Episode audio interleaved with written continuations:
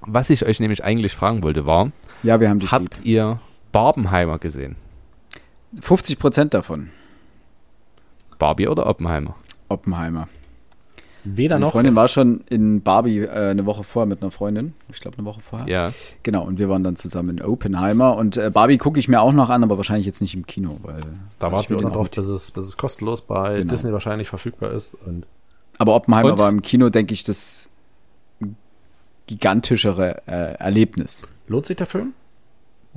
Also ich würde sogar tatsächlich sagen, also ich habe beide im Kino gesehen. Mhm. Oppenheimer sogar im IMAX, auch in Berlin. Mhm. Ähm, also ich kann eine Sache auf jeden Fall sagen. Ich habe beide im O-Ton geguckt. Oh, okay. Habe ich nicht. Oppenheimer im O-Ton, geisteskrank schwierig. Glaube ich. Also wirklich drei Stunden lang Dialoge, die sich teilweise über extrem komplexe Dinge drehen, auf Englisch, ohne Untertitel. Das muss man vielleicht auch noch dazu äh, sagen. Ähm, und dann, die sehen alle gleich aus. Die haben alle die gleiche Stimme. Bei Oppenheimer?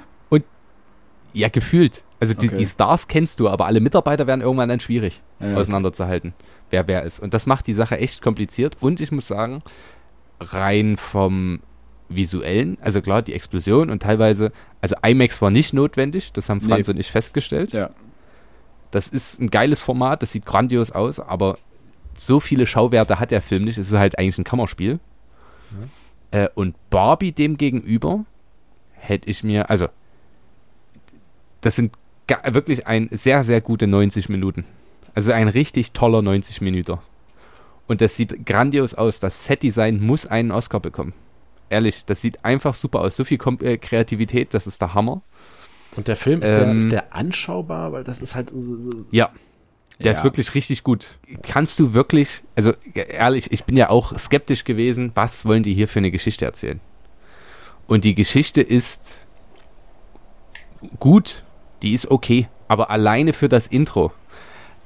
Äh, Was ich nicht verstanden habe, dass Menschen ihre Kinder dort reingenommen haben. Den Film, der darf, also der hat vielleicht keine Altersfreigabe oder ist ab 6, wie auch immer, den kannst du nicht unter 16 gucken, sonst raffst du nix. Die erste Szene, habt ihr mal ähm, 2001 Odyssee im Weltraum gesehen? Ach Gott, ja. Vor 400 Millionen Jahren ungefähr. Mhm. Ähm, da gibt's doch dies, äh, müsste auch der Einstieg sein, wo die, wo die ähm, zu klassischen Klängen die Affen mit diesen Knochen schlagen oder so Ja. irgendwas draufhauen. Das hatte ich jetzt letztens gesehen bei Nine Gag, glaube ich, wo sie diese Szenen nebeneinander gestellt haben. Yes. Die, die, also von Barbie einmal und von Odyssee im Weltraum, dass das die gleiche Szene, also der gleiche Aufbau der Szene ist, ja.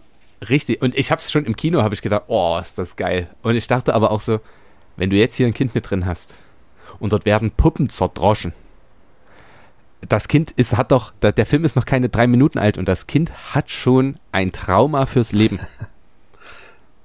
Dann, der Soundtrack ist da Hammer, also es macht richtig Bock, die Mucke. Ryan Gosling als Ken ist her äh, wirklich, der hat so ein komödiantisches Talent der hat die Herzen aller Zuschauer im wirklich im Fluge erobert. Und ähm, der Film hat eine wirklich eine richtig kreative Metaebene. Und das fand ich wirklich super. Die Story als solche ist jetzt okay. Es gab viele gute Beobachtungen, wo ich sage, oh, hm. Und ähm, die Metaebene macht's. So, aber deswegen meinte ich, den kannst du nicht vor unter 16 gucken, weil du dann gar nicht diese Metaebene raffst. Und ich glaube, du solltest schon mal irgendwas mit Barbies zu tun gehabt haben, sonst ist es auch völlig sinnlos. Okay. Also ich habe auf jeden Fall Bock drauf, ich möchte ihn auf jeden Fall sehen. Also erstmal habe ich jetzt Ähm. was über Max gelernt. Das ist okay. oh, was hast du über mich gelernt? Äh, du musst immer, du musst schon mal irgendwas mit Barbies zu tun gehabt haben. Ah. Ähm, Ja, ja. Ja, Nein, insoweit, als das. Ich, nee, also, da, hey, ich habe viel in meiner Grundschulzeit mit Mädchen auch gespielt, so.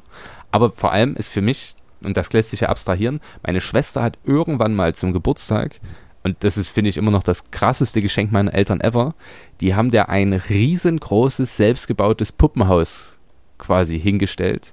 Und das war von irgendwelchen Verwandten, Bekannten, keine Ahnung, aber es war völlig verwahrlost eigentlich und die haben das in Handarbeit selber wieder hergerichtet.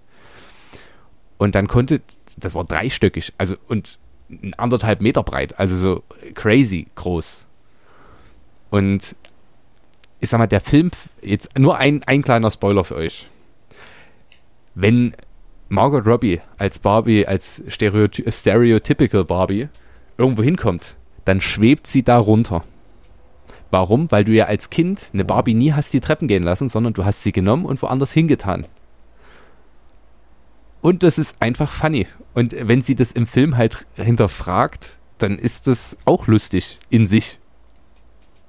Und das kann ich halt sehr feiern. Und ich mochte das dann äh, auch solche, ich glaube tatsächlich, solche Puppenhäuser fördern so geisteskrank die Fantasie, Das kann sein. Ja. weil du dir ja eigene Welten, Geschichten ja. ausdenken kannst, die die dort und Welten erschaffen kannst. Und äh, da möchte ich den Herrn Precht mal wieder zitieren. Kinder brauchen eigentlich zum Spielen ein Doppelstockbett oder irgendwas, äh, weißt du, ein paar Decken und Bauklötzer. Mehr braucht's nicht. Eine Bude bauen und dann irgendeine Käse dort drin machen. Funny. Ja. Und funktioniert. Kannst dir einfach deine eigene Welt schaffen. Da stimme ich sogar zu. Ich habe, wie gesagt, richtig Lust auf den Film. Der stand, wie gesagt, leider bei mir noch nicht zur Auswahl. Also er ist- er ist weil jetzt- alleine, alleine gehe ich da nicht rein. Äh, und meine Freundin war in dem Moment dann schon und dementsprechend haben wir das vertagt. Und Oppenheimer, drei Stunden, groß. Oder wolltest du gerade noch was zu Barbie sagen, Alex? Äh, ich wollte jetzt tatsächlich sagen, der, der Film ist jetzt auch dank Max Ausführungen ähm, auf der Leiter etwas nach oben geklettert, muss ich zugeben. Also Anni, Anni freut sich ja schon, dass der irgendwann mal eben im, im Fernsehen zu sehen ist. Äh, ja, glaub, ich dem, muss dem Ganzen vielleicht doch mal eine Chance geben. Ja, klar. das machen wir Männerabend, ja. Machen wir, machen wir, machen wir richtig Machen wir- Männerabend. Machen wir Männerabend, ja. Mit äh, Korn und Bier. Gutes Herrengedächtnis. möchte erinnern, welchen Film wir als letztes Mal gemeinsam geguckt haben. Ja. Es war am besten nichts Neues. ja. Ja, aber davor haben wir Call Me By Your Name geguckt. das Das stimmt. stimmt. Dann ist Barbie jetzt wahrscheinlich nicht das allergrößte Problem. Da hat er das recht. ist Hat er recht. absolut korrekt. ja. Kennt ihr äh, von Oppenheimer dieses, ähm, ja, Real, keine Ahnung, diesen Mitschnitt aus dem Kino? Man sieht nicht viel vom Film. Ähm, aber scheinbar war irgendjemand im Kino, der hatte vorher Bohnen gegessen, man weiß es nicht. Auf jeden Fall hatte er einen äh, Furz in der Röhre und denkt sich scheinbar, wenn die Bombe explodiert, wird's laut und dann raus damit. Ja, Ähm, okay, das ist so. und so. jetzt der, der Twist bei dieser Szene ist, ich, äh, für alle, die sich das nicht spoilern lassen wollen, ist, ist absolute Stille bei Null. Es ist kein Mucks zu hören. Ja, der komplette Sound ist auf Null. Das heißt, dieses ganze Kino ist absolut still und du hörst einfach nur wieder so richtig einer Nein, kenne ich nicht. Äh, Schick mir das. bitte einen Furz rausdrückt und, Das ich. und hörst irgendwo jemand anfangen zu kichern. Das ist so gut. Ah, großartig. Ich Hat kurz mich, mal die Szene gucken. Ich will unbedingt wissen, wie das klingt. Ja, ich habe Absolut grandios. Äh, der Film hat äh, mich sehr, sehr überrascht. Das erste Viertel war, habe ich ein bisschen Probleme gehabt, war ein bisschen zäh. Aber danach hat der Film sich ja im, naja, Stundentakt gefühlt neu erfunden und war ein anderer Film. Mal war es ein Kammerspiel, dann war es ein Wissenschaftsthriller, am Ende war es eher ein, ein Polit-Thriller und ähm, richtig gut. Hat mich echt drei Stunden gut unterhalten. Übrigens witziges Video und ich muss sagen, also zwischendurch fand ich ihn wirklich sehr zäh und ich glaube, dem Film hätte es gut Echt? getan, weil man ihn um 40 Minuten gekürzt hätte. Einfach damit er ein bisschen tighter ist. Er ist ein richtig guter Film und deswegen unbedingt Kino, weil der Sound, also ich finde den Sound so krass, auch bestimmte Explosionen, da habe ich gedacht, ich, ich, ich habe mich fast zu Tode erschreckt. Zu Also Dode. das war schon krass, wenn der, wenn, wenn die dort mal volle Pulle gegeben haben. Da hat man sich wirklich erschreckt. Und das äh, will was heißen. Weil im Kino errechnest du ja damit, dass es laut ist. Aber ich habe auch Stimmen gehört. Ja. Ich habe auch Stimmen gehört, die sich daran gestört haben. Verzeihung. Äh, ja, ich möchte an dieser Stelle einen Shoutout an Franz geben, der Kopfhörer, äh, nicht Kopfhörer, sondern Oropax drin hatte, weil es ihm zu laut ist. Und äh, das kann ich halt nicht nachvollziehen. Also wenn, will ich den Film doch spüren in aller äh, Lautstärke und Härte und allem, was dazugehört. Aber ja, ich kann natürlich auch verstehen, dass Leute das, aber andersrum, da das ist ein Film um die Atombombe, dass das zwischendurch mal laut werden könnte. Ja, darum geht es ja nicht mal. Es, es geht darum, wie Christopher Nolan Geräusche inszeniert. Unser inszenieren lässt. Er macht es ja nicht selber. Ähm, und er hat nun mal den Hang dazu, sehr spezielle Geräusche sehr laut und sehr abrupt eintreten zu lassen. Also er arbeitet ja gerne und viel mit Musik und mit Tönen. Es war ja schon bei Dunkirk so, weil er die ganze Zeit diese Uhr hat ticken lassen, was ein mhm. mega geiler Effekt ist. Also die, es gab selten einen Film, in dem ich so gestresst war vom Soundtrack, aber positiv, also rein vom, wie ich mitgenommen wurde, emotional auch vom Film. Und das macht er ja immer mal wieder. Und diese, diese drohende Kulisse, die am Anfang in dem Film hat man ganz oft dieses Aufeinanderprallen von Atomen in irgendeiner Form äh, akustisch unterlegt oder umgesetzt. Und danach kommt immer wieder diese drohende Kulisse mit rein. Ähm, die, es ist ganz schwer, das zu beschreiben. Also ich konnte nur einfach fühlen, was da passiert und wie, was diese Töne mit einem machen. Und das war einfach krass. Und auch, und damit spielt er ja auch ganz gerne, so viel, wie es so viel Musik und so viel Ton, wie zum Teil in einer Szene ist, so wenig ist in einer anderen Szene, in der es dann eben komplett still ist.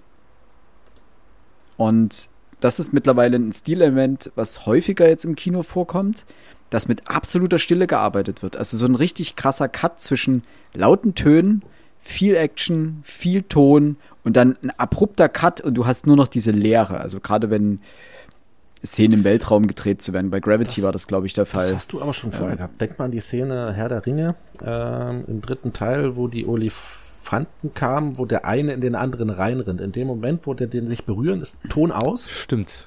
Ja. Eine Sekunde, bevor dann die ganze Schlachtgetümmel wieder einsetzt. Aber ja, ja ich mag solche stimmt. Effekte, aber das ist ich auch. Me Finde ich mega großartig. Geil. Ja. ja. Mu ja. Muss man auch sagen, bei Im Westen nichts Neues, so kritisch ich das Drehbuch immer noch sehe, der Sound und die Musik waren schon Hammer. Dieses, dieses ja, dä, dä, dä. Ja. Dieser Dreiklang war schon immer richtig Hammer. Und wie er immer wiederkommt und die, diese Drohkulisse, die da aufgebaut wird, ist schon ja, hammermäßig. Also den muss ich mir übrigens auch nochmal angucken. Ich glaube, ich kann mir gut beim zweiten Mal könnte der besser sein. Du hast ja. wahrscheinlich einen ganz anderen Film jetzt. Ja, das ist ja. möglich. Ich glaube auch, dass du den beim zweiten Mal anders schauen musst sogar. Nämlich, wir haben den beim ersten Mal geschaut in Kombination oder in Bezug auf das Buch. Und das ist, glaube ich, das Problem an dem Film. Du darfst den nicht mit dem Buch in, in Verbindung setzen. Du musst den als reine filmische, als reines filmisches Werk sehen. Ja. Das ist schwer, das irgendwie vom Buch zu entkoppeln.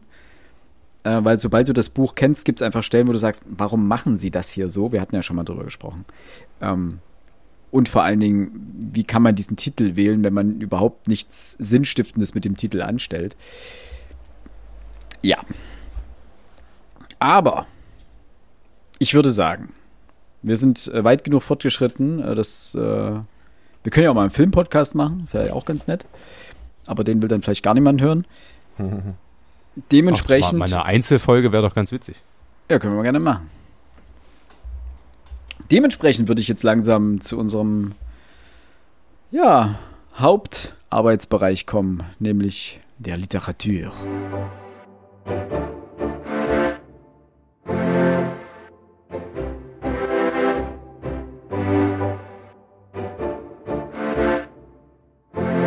Und damit ein herzliches Hallo und willkommen zurück zum Frontispitz Literatur Podcast. Ich begrüße ganz, ganz herzlich zurück aus der Sommerpause meine beiden liebsten Mitpodcaster Alexander Röske und Max Bringmann. Hallo. Hallo. Hallo.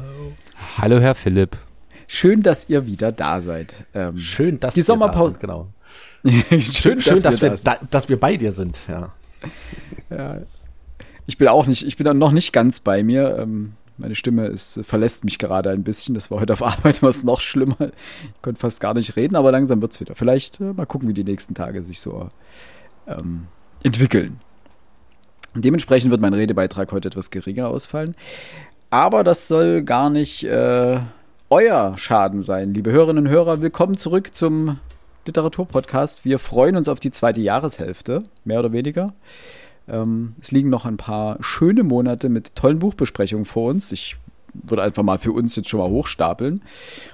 Ähm, wir haben Ende September einen Gast wieder zu Besuch bei uns im Podcast. Wir sind zu viert und haben uns ein wenig weibliche Verstärkung geholt und besprechen dann mutmaßlich wahrscheinlich gleich zwei Bücher, wenn wir das so umsetzen können, wie wir uns das vorgenommen haben. Und dann ansonsten das restliche Jahr kommen auch noch ganz tolle äh, literarische Schmankerl auf euch zu. Heute allerdings ähm, wollen wir euch quasi mitnehmen noch einmal zurück in den Sommer 2023, nämlich äh, in unsere kleinen Bücherregale beziehungsweise unsere Reisetaschen und welche Bücher darin lagen und was wir so gelesen haben die letzten Monate. Und damit das nicht wie immer ausufert, haben wir uns gesagt, jeder stellt drei Bücher vor. Und alles weitere, was wir dann noch, sonst noch gelesen haben, das werden wir einfach mal entweder in noch einem Leserückblick ähm, streuen oder einfach mal so zwischendrin immer mal ähm, davon sprechen. Ansonsten aber erstmal, war euer Sommer denn äh, erholsam? Wie, wie viel habt ihr denn gelesen? Ist es ein bisschen was bei rumgekommen oder seid ihr zufrieden mit eurem Sommer, Lesepensum oder wie sieht es denn da aus? Wann beginnt denn der Sommer? Der Sommer beginnt. Ich habe ich hab ja unsere also, Liste, die ihr mir ähm, ja, freundlicherweise überlassen habt, habe ich natürlich äh, sorgfältig gepflegt. Und jetzt kann ich hier aufs Datum genau gucken, wann ich welches Buch natürlich gelesen habe.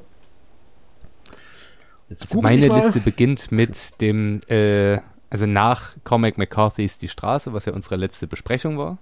Mhm. Und in dieser Zeit habe ich gestern ja jetzt das äh, letzte davon abgeschlossen, dass mich äh, viel Kraft, viel Zeit geraubt, also ne, nicht geraubt, gekostet hat, das muss man so rum sagen, äh, und sechs Bücher geschafft. Also keine, keine schlechte Ausbeute, schlecht. aber auch jetzt keine herausragende. Comic McCarthy übrigens war eine ziemlich gute Folge. Also sowohl inhaltlich natürlich, selbstverständlich, aber auch äh, von der Klickbereitschaft und Hörbereitschaft äh, unserer lieben Hörerinnen und Hörer ähm, wurde sehr gerne gehört. Ähm, ist interessant, dass der zieht, ne? Also als Thema. Ja, also im Vergleich, also war, war eine gute Folge, aber im Vergleich zu anderen jetzt nicht ja. so, so weit, ne? Also ein Seetaler hat zum Beispiel mehr gezogen. Ähm, und man merkt natürlich auch immer noch, welche Bücher gerade in irgendeiner Form Schulstoff sind. Die machen sich natürlich besonders bemerkbar dann auch immer. Ähm, ein Auerhaus zum Beispiel, ein Erich Kästner und ein Homo Faber von Max Frisch oder sowas. Also die gehen dann doch noch immer mehr. Wie viel waren es denn aber bei dir, lieber Alex? Ähm, wenn wir wirklich die Straße nehmen, sind es lediglich drei Bücher. Mhm. Allerdings mit einem knapp 700 Seiten, ich sag mal eins, was so ein bisschen was, äh, was so ein bisschen entschuldigt. es gibt ja keine, oder habt ihr jetzt oder so als Benchmark immer so 200 Seiten genommen? Nee, ich habe ja, ich hatte es ja vorhin schon mal euch gegenüber gesagt, dadurch, dass ich jetzt Bücher lese, die vom Autoren, ähm, vom, vom Buch zu Buch immer dicker werden, mhm. äh, werden es vermutlich dementsprechend auch immer weniger Bücher, die ich schaffe. Äh, nee, eine Benchmark, wie du das sagst, das habe ich eigentlich nicht. Ja, okay. Also bei mir nämlich auch nicht. Also es, es macht sich gerade wieder bemerkbar, dass es äh, umfangreichere Bücher sind. Ich lese gerade Babel. Äh, die Autoren mhm. habe ich gerade vergessen, deren Namen. Ähm, suche ich euch gleich raus. Das liegt nämlich bei mir im Flur. Ähm, die gute Frau heißt äh, Kuang. Rebecca F. Richtig Kuang. interessantes Buch. Fand ich in der ja. Besprechung sehr interessant. Also Oh, hast du eine Besprechung darüber gehört? Äh, Dennis Scheck hat es bei Druckfrisch vorgestellt, das weiß mhm, ich. Okay. Ähm, und ich glaube, ich habe entweder in der Zeit oder in der Süddeutschen noch eine Rezension gelesen. Ja. Dennis Scheck hatte mir schon gereicht, um, um es interessant zu finden. Okay. Ähm, aber ich, bei, äh, wie gesagt, der, der Stapel ist groß und ich hatte ja meine, meine Zauberwerke schon auf dem Tisch liegen, die jetzt kommen müssen. Ja. Und ähm, ich weiß ja auch, dass die neuen Regale sind jetzt auch noch nicht ganz befüllt, aber es kommen leider auch immer wieder Bücher dazu. Äh, naja, und dann fließt halt dort rein erstmal die Kraft. Aber wenn ich zwischendurch mal wieder Zeit habe, könnte man sowas zwischenschieben. Das sind 700 Seiten, 700, 800 Seiten irgendwas. Relativ umfangreich. Ähm, ich habe es in der Buchhandlung ähm, entdeckt gehabt und war mit meiner Freundin da und da habe ich das gesehen und dachte mir so, oh, Abend, das klingt genau nach irgendwas, was mir gefallen könnte. Und äh, siehe da, wer weiß, wie es kam, äh, landete das auf meinem Geburtstagstisch. Und dann habe ich mein äh, vorgehendes Buch abgeschlossen, über das ich heute tatsächlich nicht sprechen werde. Das bringe ich irgendwann anderes mal ein. Wenn ich es komplett durch habe, das ist nämlich ein Sammelband, nämlich hier Neuromancer von William Gibson. Da habe ich den ersten Band zu Ende gelesen. Das sind ja drei Bücher in einem sozusagen. Und danach habe ich jetzt Babel angefangen, weil ich mir dachte, wenn ich es jetzt nicht anfange in der Sommerpause, dann schaffe ich das nicht, die 700 Seiten mal so irgendwo anders dazwischen zu packen. Ist knapp. Und habe jetzt 200 irgendwas Seiten schon weg. Macht Spaß. Aber darüber reden wir, wenn ich es fertig habe, weil es ist durchaus, ähm, ich finde es kontrovers. Ganz so viel Lob, wie, ähm, wie alle diesem Buch ähm, anheimfallen lassen, würde ich ihm nicht geben. Auch wenn mich sehr, sehr vieles an diesem Buch wirklich sehr begeistert. Das nur so vorneweg. Bei mir waren es tatsächlich äh, vier Bücher, glaube ich, seitdem naja, wenn man jetzt Asterix bei den Pikten mitzählt, waren es äh, fünf, aber die habe ich jetzt mal ausgeklammert. Ähm, da waren es. Wenn es danach geht, bin ich bei 20 Büchern. Ich überlege, was ich für den Clan alles vorgelesen habe. Das habe ich nicht vorgelesen, das habe ich für mich gelesen. Ist das nee, jetzt. Das Buch, Buch, Buch gelesen, gelesen ist gelesen und wenn ich sie vorlese, lese ich sie ja auch und. So. Aber ja gut, dann muss ich noch ungefähr 14. Zählt es auch, wenn man ein Buch mehrmals vorliest? Ich habe heute schon zum x-ten Mal Conny macht das Seepferdchen vorgelesen. Das, das, das wäre ähm, sowieso mal so eine schöne Frage an dich. Kennst du das, kennst du auch das, das Lieblingsbuch, was du als Papi einfach partout nicht mehr lesen kannst? Oh, davon gibt's ganz viele. Das ist so in, jede, in jedem Jahr, in jedem Altersjahr des Kindes gibt es so ein Buch, was immer Sachen suchen im Kindergarten warst du mit ein, zwei Jahren. Ich kann Spaß auf Buch der nicht Baustelle mehr. ist es gerade.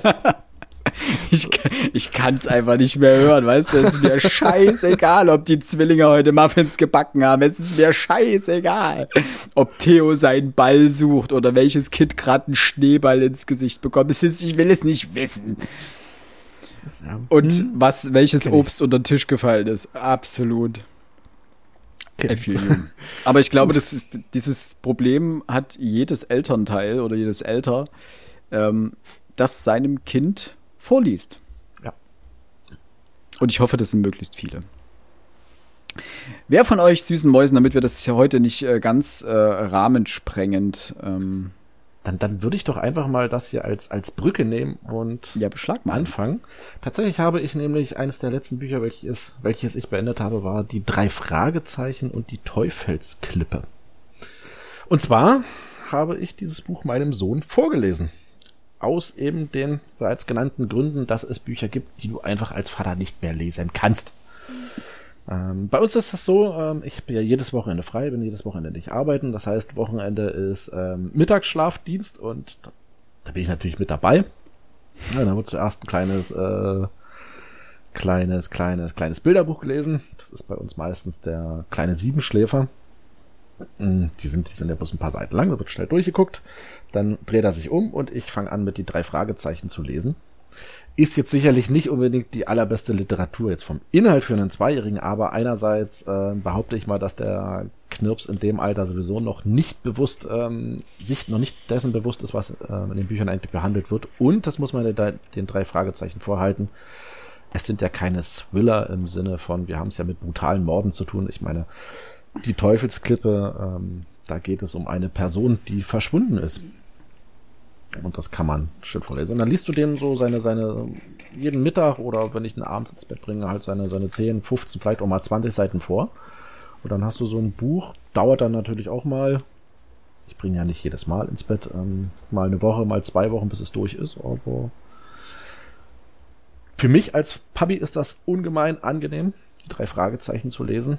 Ähm, ich brauche jetzt sicherlich nicht mit John Grisham anfangen oder mit ähm, Sebastian Fitzek. Ähm, da ist die drei Fragezeichen eine, ich denke mal, eine ganz gute Wahl zwischen Kinderliteratur bzw. Jugendliteratur, dem Aspekt des Vorlesens für den Knirpsen und für mich, der das Ganze vorlesen möchte und dabei auch noch Spaß hat. Also einfach der Sinn, ich mag die drei Fragezeichen. Ich bin damals mit den Kassetten oder den, den Hörbüchern groß geworden und die drei, äh, die, die, die Teufelsklippe ist ein Buch, was jetzt letztes Jahr, Ende letzten Jahres erschien. Also es wird ja immer noch weitergeführt, diese, diese Reihe. Ja. Und dementsprechend, wenn ich es schaffe, meinem Jüngsten noch viele, viele, viele Bücher davon vorzulesen, dann habe ich, voilà, am Ende noch eine wunderbare Sammlung an drei Fragezeichenbüchern im Regal stehen, die übrigens optisch ziemlich gut aussehen. Das sei an dieser Stelle noch erwähnt. Jetzt die Frage. Ja. Inhalt habe ich noch gar nichts dazu gesagt. Äh, Auch das. äh, tatsächlich ist die große Frage, die sich dem Leser stellt, ob Peter Shaw, also der zweite Detektiv, ein Mörder ist. Er fährt nämlich mit einem Mädel, was er am Strand kennengelernt hat, ähm, zu einer an einer Klippe liegenden Villa. Darf ich Und jetzt Justin- kurz einhaken? Ja, bitte, bitte, bitte, bitte. Gerade, gerade hast du gesagt, es Es ist, ja ist- nicht John Grisham, es ist kein Thriller, da stirbt ja keiner. Hier geht es um einen Verschwundenen, mein Sohn. Also, ist Peter ein Mörder? Ist Peter ein Mörder? Ja, aber natürlich werde ich die Yes. Frage, ich werde die Frage nicht beantworten. Nein, wir wissen alle, dass Peter nicht äh, auf dem elektrischen Stuhl gelandet ist, weil Peter so, würde so etwas nie machen. Gibt es in blöd, Kalifornien die- überhaupt, gibt's in Kalifornien überhaupt noch die Todesstrafe? Ich glaube, die Strafe, haben. Strafe. Aber ganz unabhängig davon, selbst wenn er ähm, dreimal lebenslänglich bekommen hat, ähm, dann wären es ja ab dem nächsten Band bloß noch die zwei Fragezeichen. Wir hätten dann nur noch Justus Jonas und Bob Andrews, weil Peter Shaw irgendwo entweder, entweder in der Todeszelle oder wäre natürlich auch schon die drei Fragezeichen und die Todeszelle. Nein, Ähm, kurz ähm, dazu noch, ja, kurz ja. damit wir unserem Bildungsauftrag hier gerecht werden. Seit 2019 ist die Todesstrafe in Kalifornien ausgesetzt. Nicht abgeschafft, ausgesetzt. Gouverneur Newsom will nun den größten Todestrakt des US-Staats schließen. Es wäre natürlich auch die Frage, wie viele Jahre zuvor die Todesstrafe schon nicht mehr vollzogen wurde. Vollzogen wurde, ja. Also Ich glaube, da ist auch schon seit vielen, vielen Jahren keiner mehr hingerichtet worden. Ähm, Kalifornien ist ja nur schon seit einiger Zeit äh, sehr liberal. Ähm, aber nochmal zurück zum Inhalt. 2006. Äh, zum Inhalt. 2006, also 13 Entschuldigung. Jahre. Ja. Naja, gut. Aber das äh, Gefängnis in St. Quentin gilt als eines der größten in den USA. Da gibt's da bestimmt eine Doku auf N24, oder? Bestimmt. Also wenn es das Größte ist, gibt's da auch eine Doku drüber. Können So, jetzt gucken, unterbreche ich Peter- aber nicht mal jetzt. Wo Peter seine letzten. Jahre verbringt. So, äh, ja, äh, genau. Ähm, er sieht eben, als er, als er äh, zur Villa kommt, eben wie dort ähm, von der Plattform, die über das Meer hinaus oder über die Klippe hinaus ragt, ein Mann hinunterstürzt, ruft die Polizei und wird natürlich des Mordes verdächtigt. Und Justus und Bob haben natürlich dann, die glauben selbstverständlich an die Unschuld von Peter. Und es wird auch kein Leichnam gefunden übrigens. Und naja, man kommt der ganzen Sache dann natürlich auf der Spur. Ähm, Ich kann alle drei Fragezeichen-Fans beruhigen. Peter ist kein Mörder. äh, äh, was es damit aber auf sich hat, lest das bitte selber. Es ist eine ganz coole Geschichte. Also ich fand die fast noch besser als den Teil, den wir vor zwei Jahren gelesen hatten. Das Weiße Grab, ja. Das Weiße Grab. War um einiges spannender. Die Todesklippe. Die Teufelsklippe. Teufelsklippe. Teufelsklippe. 2022 erschienen. Gibt's das auch schon als Müsste als Hörbuch schon sein, weil das nächste Hörbuch, was erscheint, könnte der weiße Ja. Leopard oder die Spur der Toten 18.11.22, 219 müsste das sein, zwei- Folge 219. Genau, die aktuelle ist die 223, der Knochenmann. Also ja, gibt's auch Der sogar schon als Hörspiel. Nee, Ja, da weiß ich doch, was ich heute Abend höre, ne? War eine ganz, ganz nette Geschichte. Hör sie dir an und dann. Oder, oder Jetzt meine Frage dazu. Ja, ja, ja, ja. Was kannst du dich erinnern, welches deine erste drei Fragezeichen Folge war, die du gehört hast? Boah, nee, überhaupt nicht. Oder die du besessen hast? Eine von beiden. An irgendwas davon? Das ist also besessen weniger, wenn ich war ja damals ähm, bei uns in der, in der Bibliothek angemeldet, die auch eine recht umfangreiche Kassettensammlung damals noch besaßen. Aber was die erste war, kann ich dir nicht sagen. Das ist Okay. zu lange her. Das ist zu lange her. Also besessen habe ich bis auf einige CDs, die aber viele, viele Jahre später kamen. Das war so ein Bundle aus, aus drei, ähm, drei Folgen. Ja, aber die erste Folge, die ich je gehört habe, keine Ahnung. Also okay. Ich weiß auch nicht, welche meine erste Folge war, die ich hier gehört habe, weil gleiches Dilemma, Problem, wie auch immer bei dir, wie bei dir. Ähm, ich habe mir ganz viel aus der Bibliothek ausgeliehen. Ich weiß, eins meiner ersten Bücher war Der tanzende Teufel, noch in diesen ganz alten Paperback-Formaten. Okay. Aber meine erste Kassette, die ich selbst besaß, waren die Karten des Bösen. Ich glaube, das ist Folge 82. Äh, und da weiß ich noch, ich, ich weiß nicht warum, aber ich war mit meinem Vater zusammen im Karstadt unterwegs ich weiß nicht warum, hatte bestimmt mal wieder einen Fernseher gekauft. Also er ist der einzige Mensch auf der Erde, der einen Fernseher im Karstadt kauft. Ich kenne keinen anderen Menschen, der da hingeht, um das zu tun. Ähm, mhm. Aber da äh, hat er mir, gab es an so einem, so einem Drehständer, gab es ganz viele drei Fragezeichen-Kassetten und ich durfte mir eine aussuchen. Und dann habe ich mir. Ganz ehrlich, äh, du bist doch, du bist doch damals auch sowohl in der Bibliothek als auch in Karstadt, du hast doch nach dem Cover ausgesucht, oder? Ja, voll, klar. Absolut. Und du hast hallo richtig gelegen, ne? Das ja. Das war eine groß, ein bisschen gruselig, die Folge, aber mhm. großartig. Also mit so Spielkarten drauf und so einem Tod und Sense und so. Super. Hat mich, habe ich direkt, sah gruselig aus, sah spannend aus. Dachte ich mir vorher frei. Und ähm, lange und viel und oft gehört. Ich, die Kassette, ich weiß auch nicht mehr, wo sie ist. Also die habe ich leider nicht mehr. Es wäre schön, wenn ich die nochmal wiederfinden würde. Das, äh, die hat einen wenig gewissen sentimentalen Wert dadurch.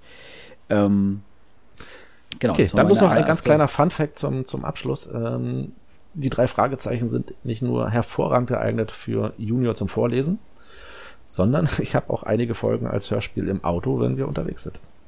Hm. Äh, ich höre jeden eigentlich, ja, viele Abende höre ich abends einen zum Einschlafen. Super, seit, seit ich klein bin. Das ist irgendwie so eine Tradition, die sich sehr, also zwischenzeitlich mal eine Weile lang nicht. Da war, war das irgendwie war das ausgesetzt, aber mittlerweile wieder sehr regelmäßig. Man kann, man kann, das auch hören. Ich hatte jetzt vor kurzem mal eine ganz alte Folge gehört. Da waren die Stimmen kurioserweise etwas gruselig für mich, weil die jünger waren. Aber weil die bedeutend jünger waren. Mhm. Aber es sind meiner Meinung nach es sind die gleichen Sprecher. Viele, viele. Okay, ich wollte gerade sagen über viele, viele Folgen hinweg dieselben Stimmen. Es macht äh, komplett zu hören. Also, sind, also seit Folge 1 sind Justus, Peter und Bob die gleichen Sprecher. Da als kleine Anmerkung dazu, es gibt von André Bose, äh, erschien im äh, Reklam Verlag, äh, auch eine dieser 100 Seiten Bücher, ähm, ein kleines Büchlein über die drei Fragezeichen, habe ich jetzt zu meinem Geburtstag geschenkt bekommen. Ähm, großartig. Habe ich, werde ich irgendwann mal nebenbei schmökern. Ich Bock drauf. Ist ein Guilty Pleasure. Wir, wir lassen es mal darunter. So, genug unseres äh, Dialogs, wollen wir doch mal unseren Max wieder mit einbeziehen. Max jetzt mal komplett außen vor gelassen. Entschuldigung. Komplett resigniert sitzt er da, spielt Sudoku, macht ein Sudoku. nee, ich habe euch tatsächlich aufmerksam gelauscht. Ähm, aber bei den drei Fragezeichen bin ich halt raus. Muss ich ehrlich sagen. Das ist okay. Habe ich als Kind nicht, dass ich wüsste, gelesen. Also vielleicht ein, zwei Bücher oder so, als ich noch die ähm, Bibliothek aktiv nutzte. Aber ansonsten war ich eher bei Fear Street, aber selbst die fand ich dann irgendwann blöd. TKKG, fünf ähm, Freunde, irgend sowas? Nicht, dass ich wüsste. Ich weiß aber auch, ich habe, ich kann mich an zwei, drei Bücher erinnern, die ich als Kind gelesen habe. Die aber, also ich glaube, ich habe die Merlin-Reihe gelesen Mhm. Und dann die alten DDR-Bücher von meiner Mutti. Hm. Wo ich jetzt aber nicht mal mehr den Namen kenne.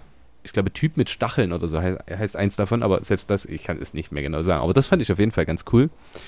Ähm, da bin ich wirklich raus.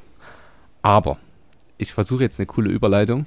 Hm. So wie ihr abends zum Einschlafen ähm, die drei Fragezeichen hört, so höre ich Podcasts. Und normal habe ich ja immer äh, gemischtes Hack. Jedes Jahr so zweimal durchgehört, alle 220 Folgen. Also ich glaube, letztes Jahr hat sich 40.000 Minuten Hack.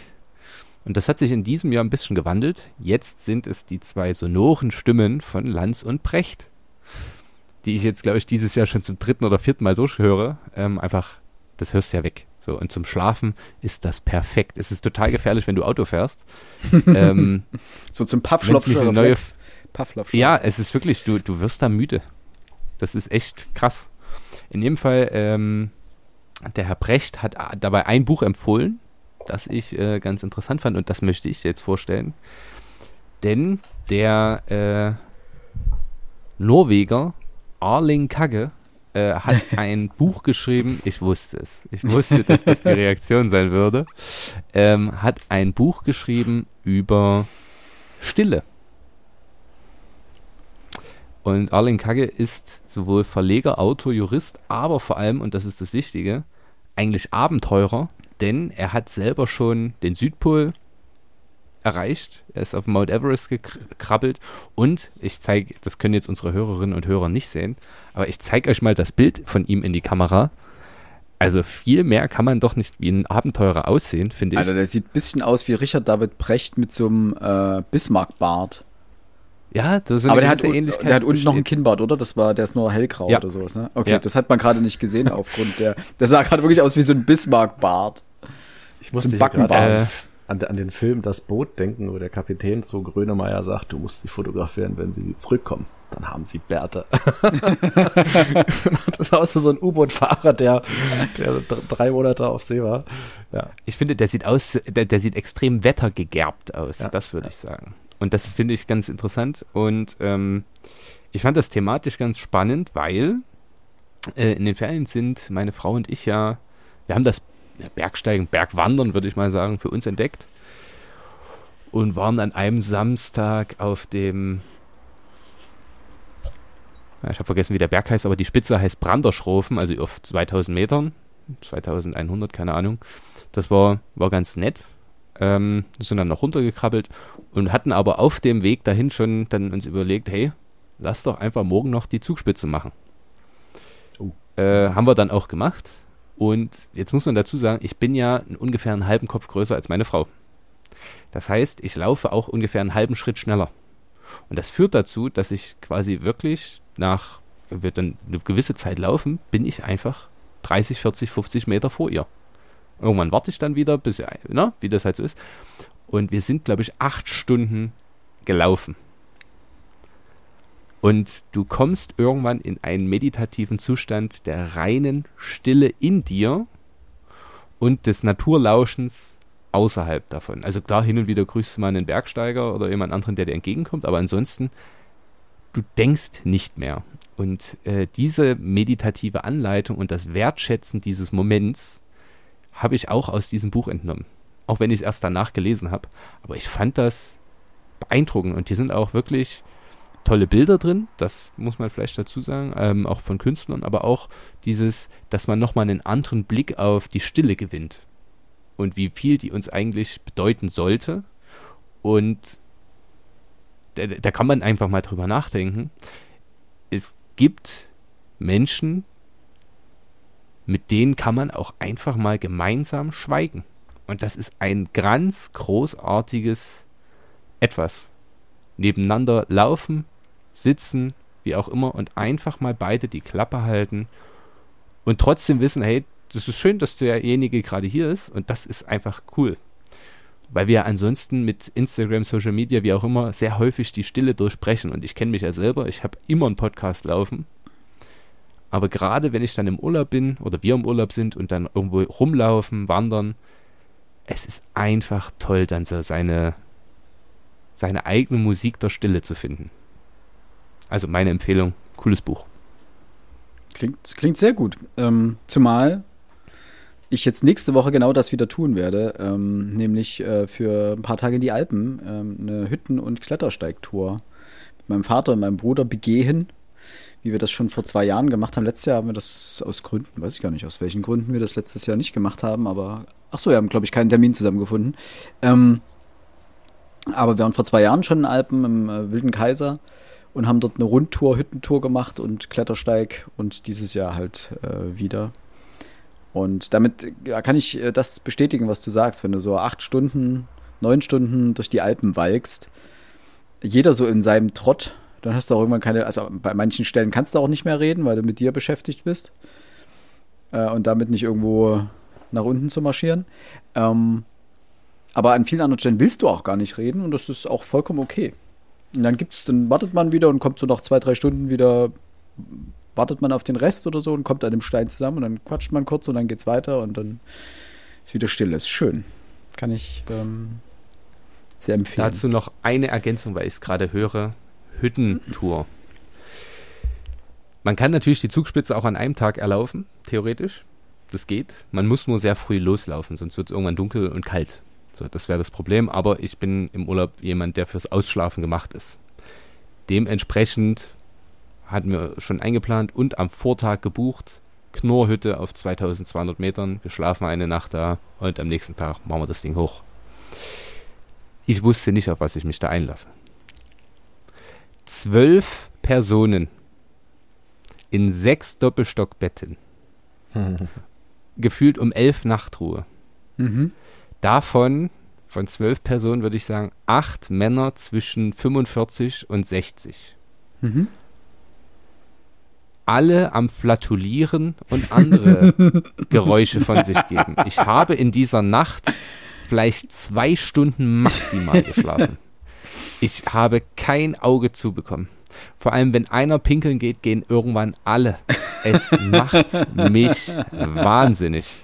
Also wirklich, ich bin, glaube ich, gegen so vier, halb fünf eingepennt und dann ist es ja so, es war Frühstück, glaube ich, von halb sieben bis halb acht. Ja. Und halb acht musst du eigentlich auch gehen. So, dann ist, ist die Hütte quasi geschlossen. Das heißt aber auch, ab um sechs stehen die ersten auf und dann kannst du dich eigentlich, kannst du auch mit aufstehen, auch wenn du eigentlich noch eine Stunde pennen könntest. Es ist einfach laut. Und ich hatte es so satt. Wirklich, ich habe so die Schnauze voll gehabt. Und es wurde erst besser ab dem Moment, ab dem wir wieder liefen, weil dann konnte ich wieder so mein Ding machen. Ich war zwar hundemüde, aber es war, danach wurde es wieder geil. Aber wirklich auf diese Übernachtung in diesen Scheißhütten könnte ich sofort verzichten. Und wenn ich mir nur die, also ganz ehrlich, ein Doppelzimmer. Und ich glaube, ich könnte das wochenlang machen. Ich finde das wirklich toll. Aber. Ist ja sehr rustikal.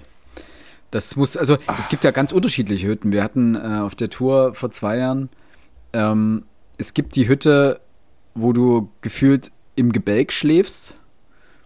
Und da hatten wir ein Dreibettzimmer, also drei Bettzimmer ist übertrieben gesagt, das, äh, doch, es waren drei Betten, mehr oder weniger. Ähm, dann hat man einen Laken drunter, zum drunterpacken und jeder hatte seinen Hüttenschlafsack. Also gab auch kein Bettzeug oder sonst was, sondern hat seinen Hüttenschlafsack. Aber es gab ein Fenster und es gab was, wo du deine Klamotten aufhängen konntest. Super. Die zweite Hütte war so eine Umschlaghütte, da war, waren einfach richtig viele Leute. Die Zimmer sahen halbwegs neu auf, es gab aber nur so eine Schießscharte als Fenster. Und wenn du zu dritt, du bist acht, neun, zehn Stunden an dem Tag gelaufen, drei Leute ziehen ihre Schuhe aus und du hast eigentlich nichts außer die Betten, wo du das Zeug aufhängen kannst. Es gibt keinen Trockenraum. Ey, die Bude muchtet sowas von extrem. Du hast einfach komplett verloren. Ähm, und dann solltest du halt wissen, dass Bettwanzen ein ziemliches Problem sind in den Hütten oder sein können. Das heißt, äh, es gibt Hütten neuerer Couleur, die haben äh, solche Trocken- und Heizräume. Da wird der Raum über Nacht auf über 50 Grad hochgeheizt. Da stirbt halt alles ab. Ich weiß nicht, ob das 50 oder 60 Grad sind oder 45, also auf jeden Fall eine bestimmte Temperatur. Ähm, die älteren Hütten haben das aber nicht. Und das heißt, früh, nach dem Frühstück, stehen dort, keine Ahnung, 20, 30 Wanderer, die alle Sachen auf links drehen, ausschütteln, die Rucksäcke auseinandernehmen, so überall mal gucken, ob nicht irgendwas drin kreucht oder fleucht, weil das möchtest du nicht mit nach Hause nehmen. Und die letzte Hütte war geil, die war eben komplett, da hast du mal gesehen, richtig neue Böden. Es hat auch nach frischem neuem Holz gerochen. Dann haben wir den Wirt gefragt, ja, ach so, ja, Sie haben ja hier irgendwie renoviert und so weiter. Ja, ja, Bettwanzen. Mhm. Wir haben die ganze Scheißbude auseinandergenommen.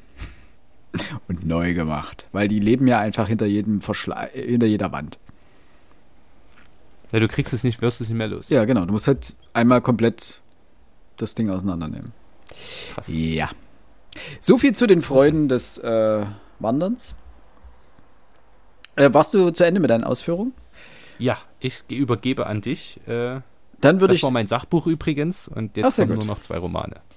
Und weil wir gerade bei Sommer und Häusern sind, ähm, es soll Häuser geben äh, für viele Sommer. So sieht das nämlich auch äh, mein geschätzter Axel Hacke der jetzt übrigens, was ich vorhin gesehen habe in der Recherche, Recherche zu diesem Buch nochmal, äh, bereits vor drei Tagen sein neues Buch publiziert hat.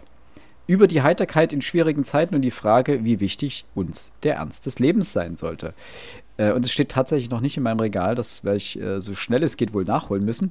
Ähm, ich habe aber gelesen im Sommer, wie es natürlich auch sein soll, äh, ein Haus für, viel, für viele Sommer von Axel Hacke. Ähm, 2022 im Kunstmann Verlag erschienen. Und ich habe es auch letztes Jahr, Ende letzten, letztes Jahr, in meinem Ende, Ende meines Sommerurlaubs letztes Jahr, ähm, im Buchladen gesehen.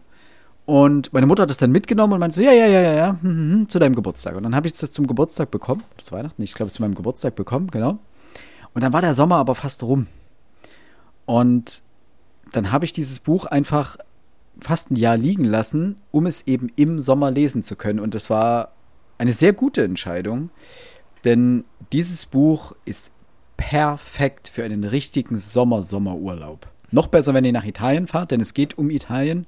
Axel Hacke berichtet von seinem Urlaub immer wieder in einem kleinen Häuschen, dem Torre, dem Turm, äh, auf einer italienischen Insel, ähm, auf die er jedes Jahr zurückkehrt. Dieses Haus haben sie gekauft und ausgebaut und er fragt sich am Anfang ein bisschen, ob, ob er denn weniger vom Leben hat, wenn er nicht die ganze Welt bereist hat oder ob es schöner ist, so immer wieder an einen und denselben Ort zurückzukehren und was das für Vorteile hat.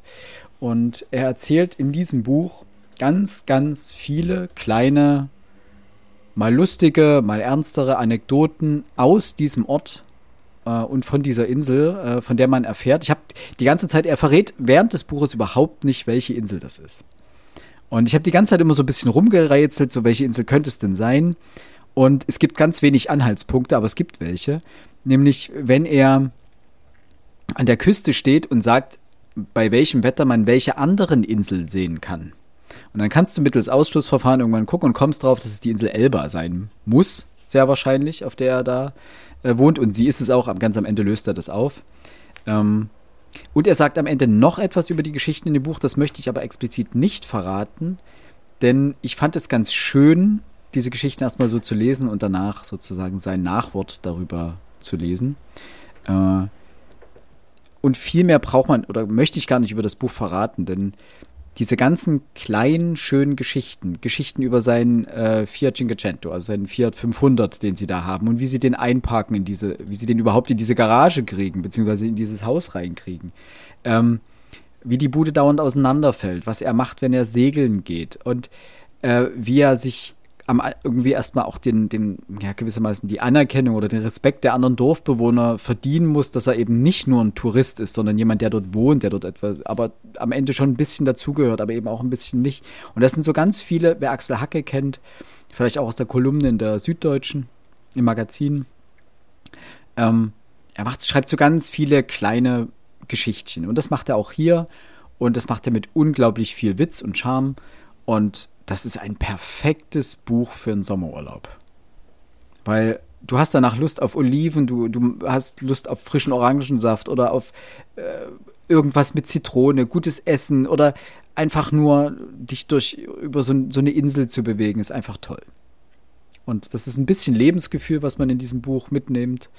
Ähm, aber auch ein bisschen deutsches Lebensgefühl. Die Deutschen in Italien, so ist es auch ein bisschen. Und das merkt man auch an ein paar Ecken und Enden und das macht das Ganze wahnsinnig charmant und ist ein tolles Buch. Also jeden zu empfehlen, der einfach irgendwann, jetzt wieder, würde ich sagen, wartet wieder bis nächstes Jahr. Oder kauft es euch jetzt, legt es euch zu Hause hin, packt euch schon mal einen Reisekoffer für 2024, wenn ihr dann irgendwo an den Strand fahrt oder euch einfach mal zwei Wochen lang die Sonne auf dem Bauch scheinen lasst.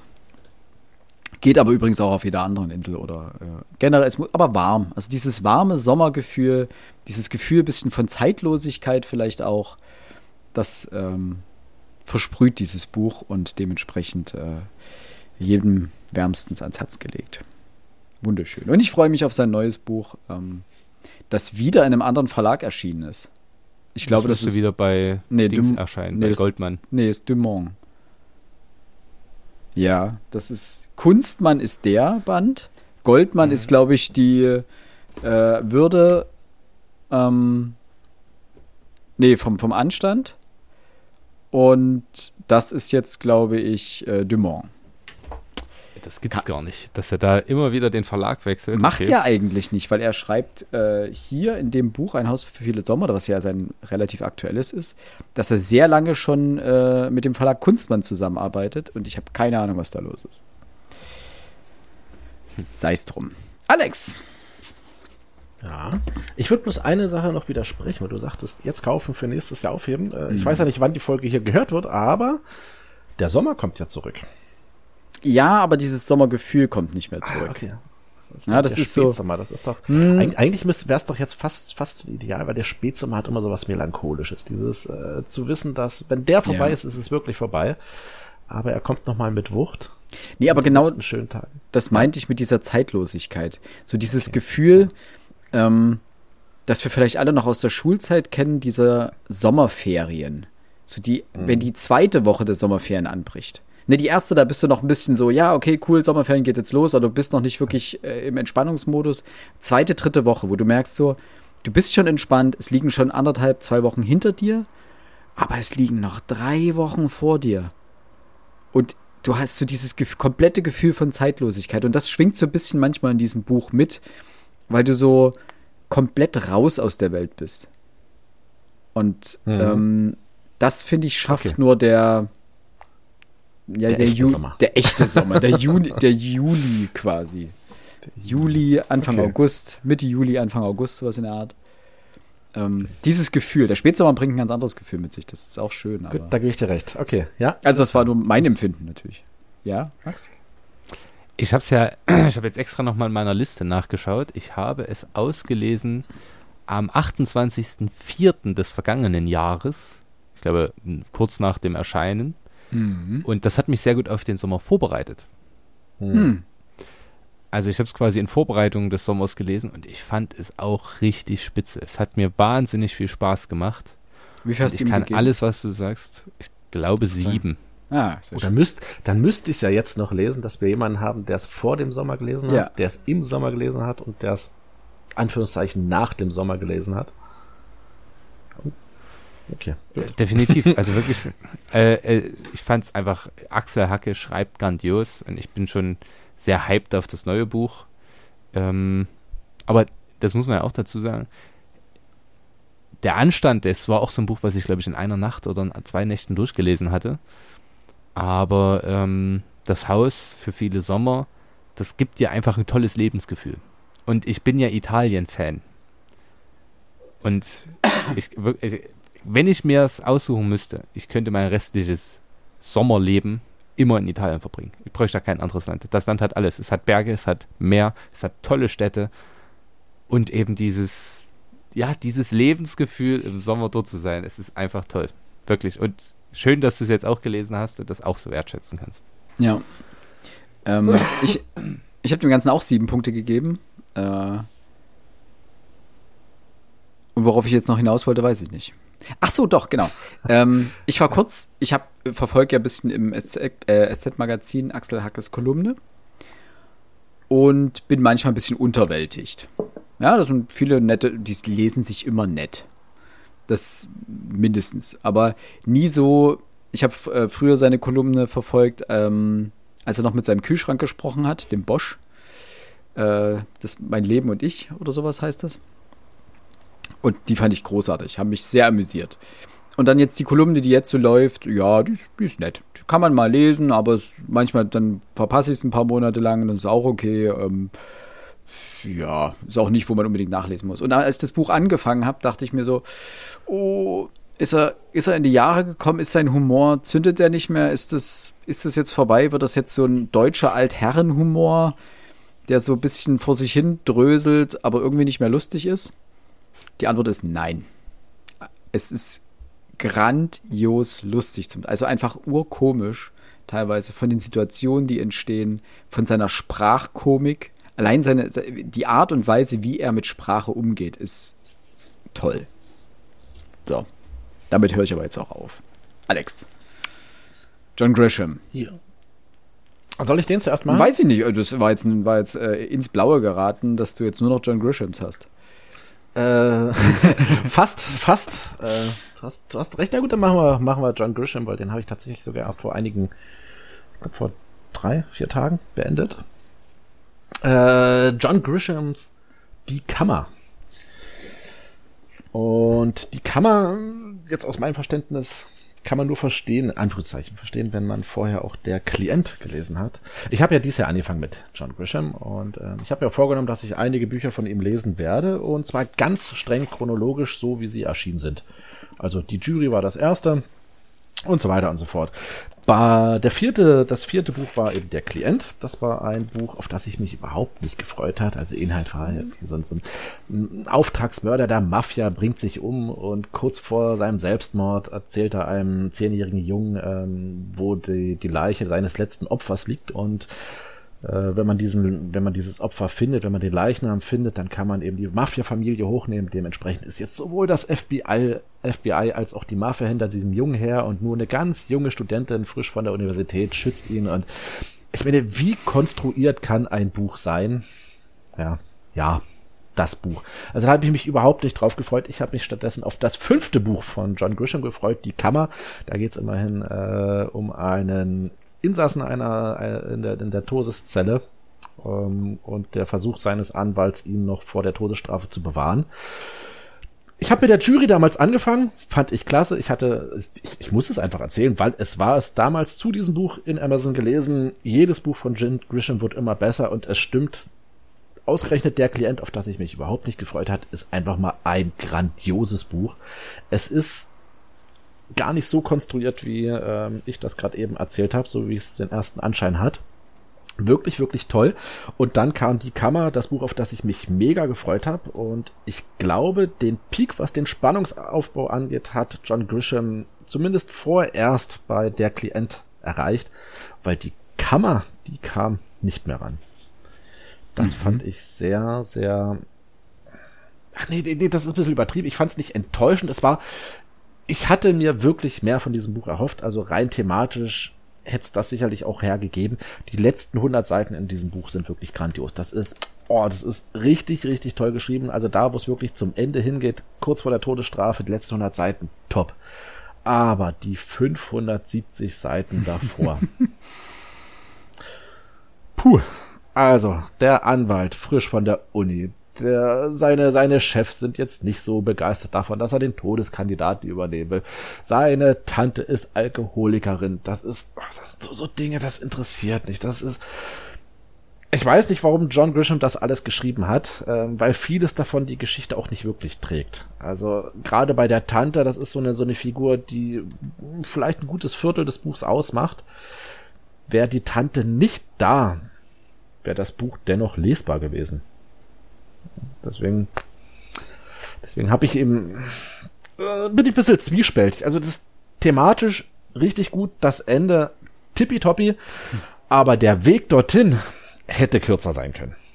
Ähm, deswegen war da ein bisschen enttäuscht und ich muss den Sprung zurück machen zu der Klient, was ich gar nicht lesen wollte, was wirklich toll ist. Also ähm, mega Spannung auf immerhin immer noch ähm, na, etwas mehr als 530 Seiten aber das ist, die Spannung ist da so unfassbar verdichtet und das fehlt in die Kammer. 670 Seiten, die letzten 100 Seiten top, die 570 Seiten davor hätte man einkürzen können, hätte man einkürzen können. Nichtsdestotrotz, das nächste Buch ist der Regenmacher, ich freue mich drauf, werde aber bis dato etwas anderes lesen, um mal aus diesem John Grisham Style etwas rauszukommen. Hast du dir auch sein? Mhm. Ja, ja.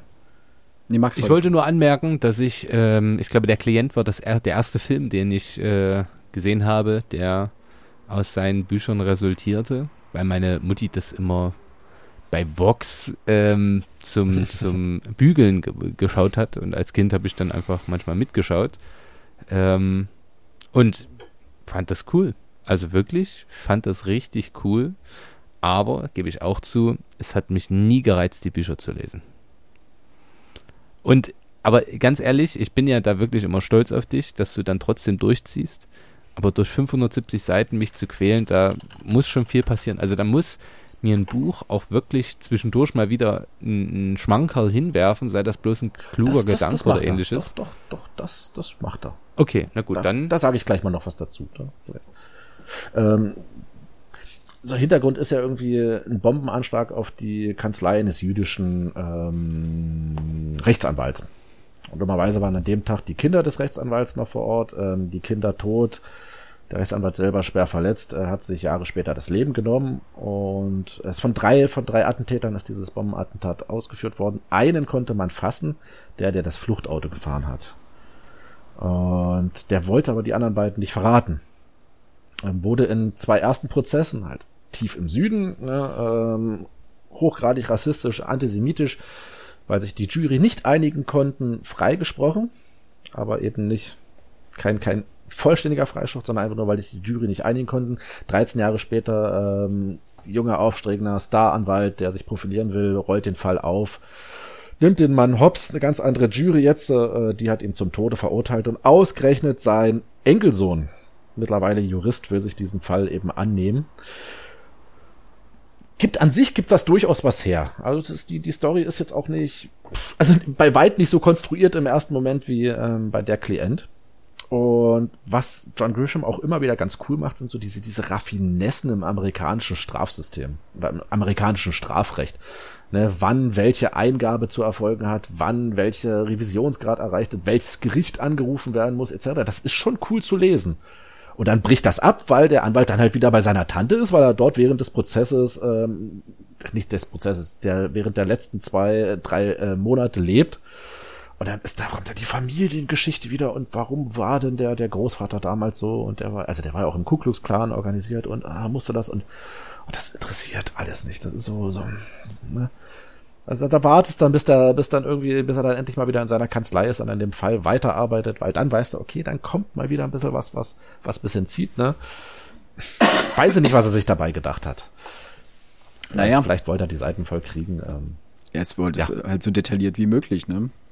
Sehr genau. ausschweifend dann. Das ist, ja, aber es, es gibt Autoren, die können drumherum erzählen. Also mhm. ähm, mein, mein hochgeschätzter John Irving, der ist der Meister darin. Ach, du meinst, es ist ähm, schon, theoretisch wäre es interessant, es fällt einfach nur erzählerisch ab.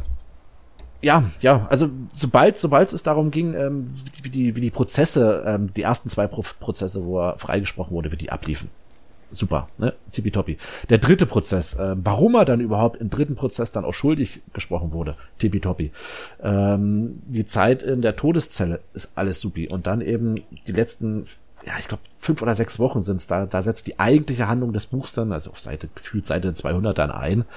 Ähm, wo es dann darum geht, dass er eben noch mit diversen Eingaben und da kommt hier noch ein Gutachter, der, der ähm, untersuchen soll und das wird noch gemacht und das wird noch gemacht und da werden Verfahrensfehler gesucht. Einfach nur um diese Todesstrafe abzuwenden, weil das ist ja das, was als Damoklesschwert die ganze Zeit über diesem Buch ähm, schwingt. Das ist schon gut gemacht.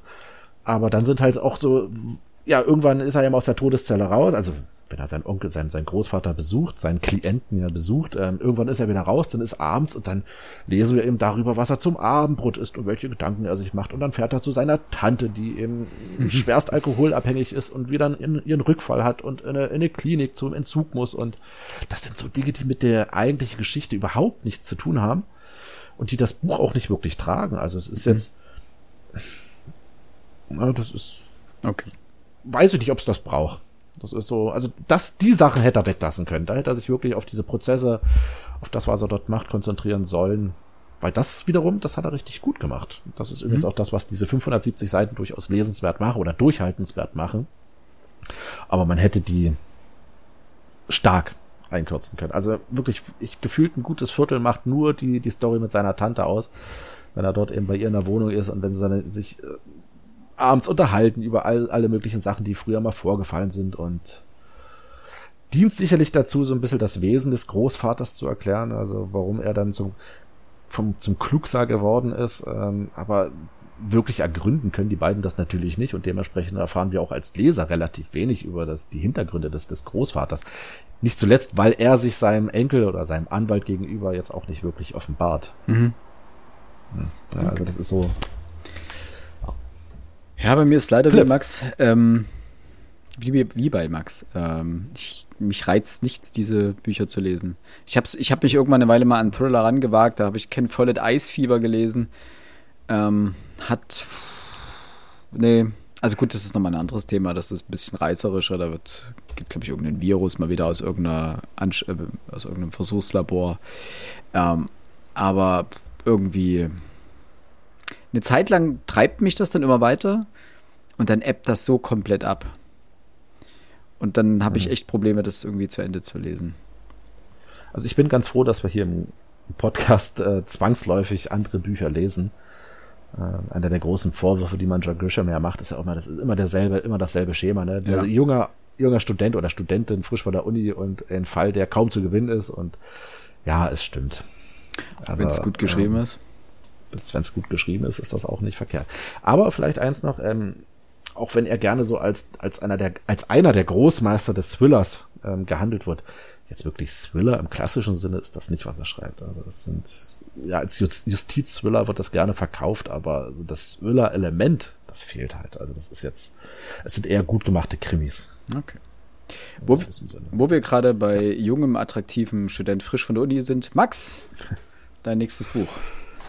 Tolle Überleitung. Und, das ist mir gerade aufgefallen, äh, die drei Bücher, die ich euch vorstelle, stammen aus drei unterschiedlichen Jahrhunderten, während das erste dem, aus dem 21. Jahrhundert, nämlich von 2017 stammt, ist das Buch, äh, was ich als zweites vorstellen möchte, 1962 erschienen. Die Rede ist von Alexander Solzhenitsyns Ein Tag im Leben des Ivan Denisowitsch. Ähm, Alexander Solzhenitsyn, seines Zeichens äh, Literaturnobelpreisträger sogar für die Sowjetunion, was damals nicht besonders gut ankam, dass er diesen Preis bekommen hat. Denn ähm, dieses Buch hat autobiografische Züge. Das heißt, äh, Solzhenitsyn war selber in einem Gulag und da spielt auch die Geschichte. Und wie der Titel des Buches schon erahnen lässt, ähm, ist Ivan Denisowitsch ein ganz einfacher Mann, der in einem Strafgefangenenlager, einem Gulag, einsitzt und wir verfolgen seinen Tag ein. Also, so- ja, einfach seinen Tag. Von, vom Wecken bis zum Einschlafen. Und ähm, das könnte wahnsinnig bitter sein, das könnte tragisch sein. Aber was für mich das Buch so erhellend gemacht hat, ist, dass der Fokus, den Solzhenitsyn legt, eigentlich ein zutiefst humaner ist, nämlich das Miteinander der Insassen. Da gibt es die Fleißigen, die Faulen, die Tüchtigen, die sehr Untalentierten, ähm, die Intellektuellen, die reinen Arbeiter und alle müssen irgendwo miteinander auskommen und alle gemeinsam, sogar die Wachen, wissen, wir brauchen einander, um diese Zeit hier zu überstehen. Es geht nicht anders.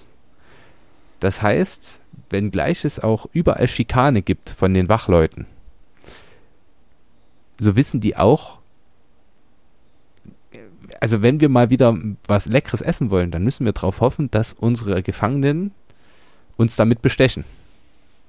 Hm. Und es ist ständige Bestecherei. Korruption an allen Ecken und Enden. Aber alle sind daran gewöhnt und alle finden das okay. Und die große Tragik liegt nur darin, dass Ivan Denisowitsch dort ins, ähm, ins Strafgefangenenlager kommt, weil er, also ist noch stalinsche Zeit, ähm, im Zweiten Weltkrieg kämpfte und von den Deutschen gefangen wurde und es schafft, aus diesem Kriegsgefangenenlager zu fliehen und zurückzukommen. Und das reicht schon, um als Kollaborateur von den Deutschen zu gelten und als Spion. Und damit geht er direkt, ich glaube, 10 Jahre, 15 Jahre ins Strafgefangenenlager nach Sibirien. Und ähm, die Warmherzigkeit dieses Buches, so komisch das klingt, und das Miteinander und das Füreinander hoffen und ähnliches, das hat mir das Buch echt positiv in Erinnerung bleiben lassen. Ähm, und natürlich die Frage immer danach, das sind ja auch Extremsituationen. Wie passen sich Menschen daran an? Und welche inneren, es entsteht ja quasi eine eigene Gesellschaft innerhalb dieses Gef Strafgefangenenlagers. Mit äh, Hierarchien und ähnlichem. Und das fand ich wirklich, wirklich gut. Ähm, es ist wahrscheinlich, also es ist ja in der äh, Sowjetunion erst erschienen, nachdem Stalin dann tot war und ein bisschen vom Stalinismus abgerückt werden konnte. Aber auch dann äh, verstehe ich, warum das kritisch aufgenommen wurde, weil es auch die russische Gesellschaft teilweise nicht besonders positiv dastehen lässt. Mhm. Zu Recht oder zu Unrecht? Also es ist ein kritisches Schreiben, auch als dieses gedacht, sozusagen, also als.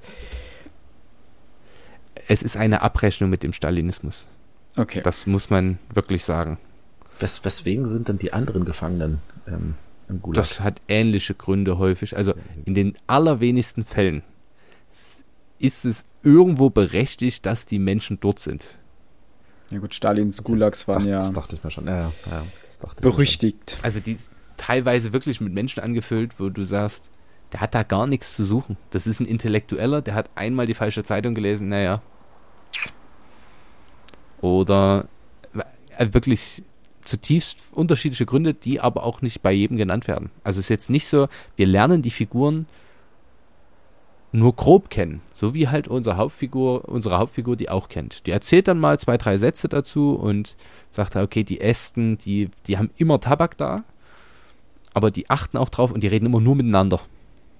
Aber bei denen kriegt man immer guten Tabak und eigentlich auch einen guten Kurs.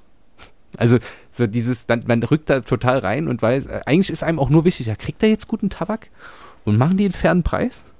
So, also der Rest interessiert einen gar nicht mehr, warum die jetzt äh, sonst da sind oder sowas, sondern es ist halt wirklich wichtig, du bist selber irgendwann mit in diesem Lageralltag drin, obwohl du, das ist ein Tag, es ist ein Tag und man fiebert mit, schaffen sie es pünktlich zur Essensausgabe, dass sie relativ weit vorn stehen, um noch Fleischstückchen in der Suppe zu haben oder kommen sie zu spät und können dann nicht mehr die Plätze frei halten. Also das sind ganz lust also, na, lustige, abstruse Konstruktionen drin, wo man sagt, naja, also wenn ich jetzt nicht da zum richtigen Moment da bin, dann kann ich für den anderen nicht einen Platz frei halten. Und wenn ich für dem nicht einen Platz frei halte, dann kriege ich wahrscheinlich nicht seine Ration das und das. Und wenn ich die Ration davon nicht kriege, kann ich den anderen nicht bestechen. Das ist so, also das ist ein einziges großes Weltbild, was innerhalb dieses Lagers entsteht. Und die Kausalitäten sind total besonders. Also fand ich wirklich, wirklich erhellend. Eigentlich auch ein Soziogramm, wenn man möchte. Ja. Ich glaube, Ist das, ist das, von, ist, ist das Buch als, als Tatsachenbeschreibung gedacht? Also soll uns das Einblick in den Gulag bringen oder ist das eher eine Satire auf Nein, das? es also, ist ein Tatsachenbericht. Also nicht Tatsachen, es ist ein Roman. Und wir wissen ja, Solzhenitsyn war selbst in einem solchen Lager. Mhm. Hm, okay. Und als er frei war, hat er eben dieses Buch geschrieben. Und ich glaube, er hat schon gute Einblicke gehabt, plus ähm,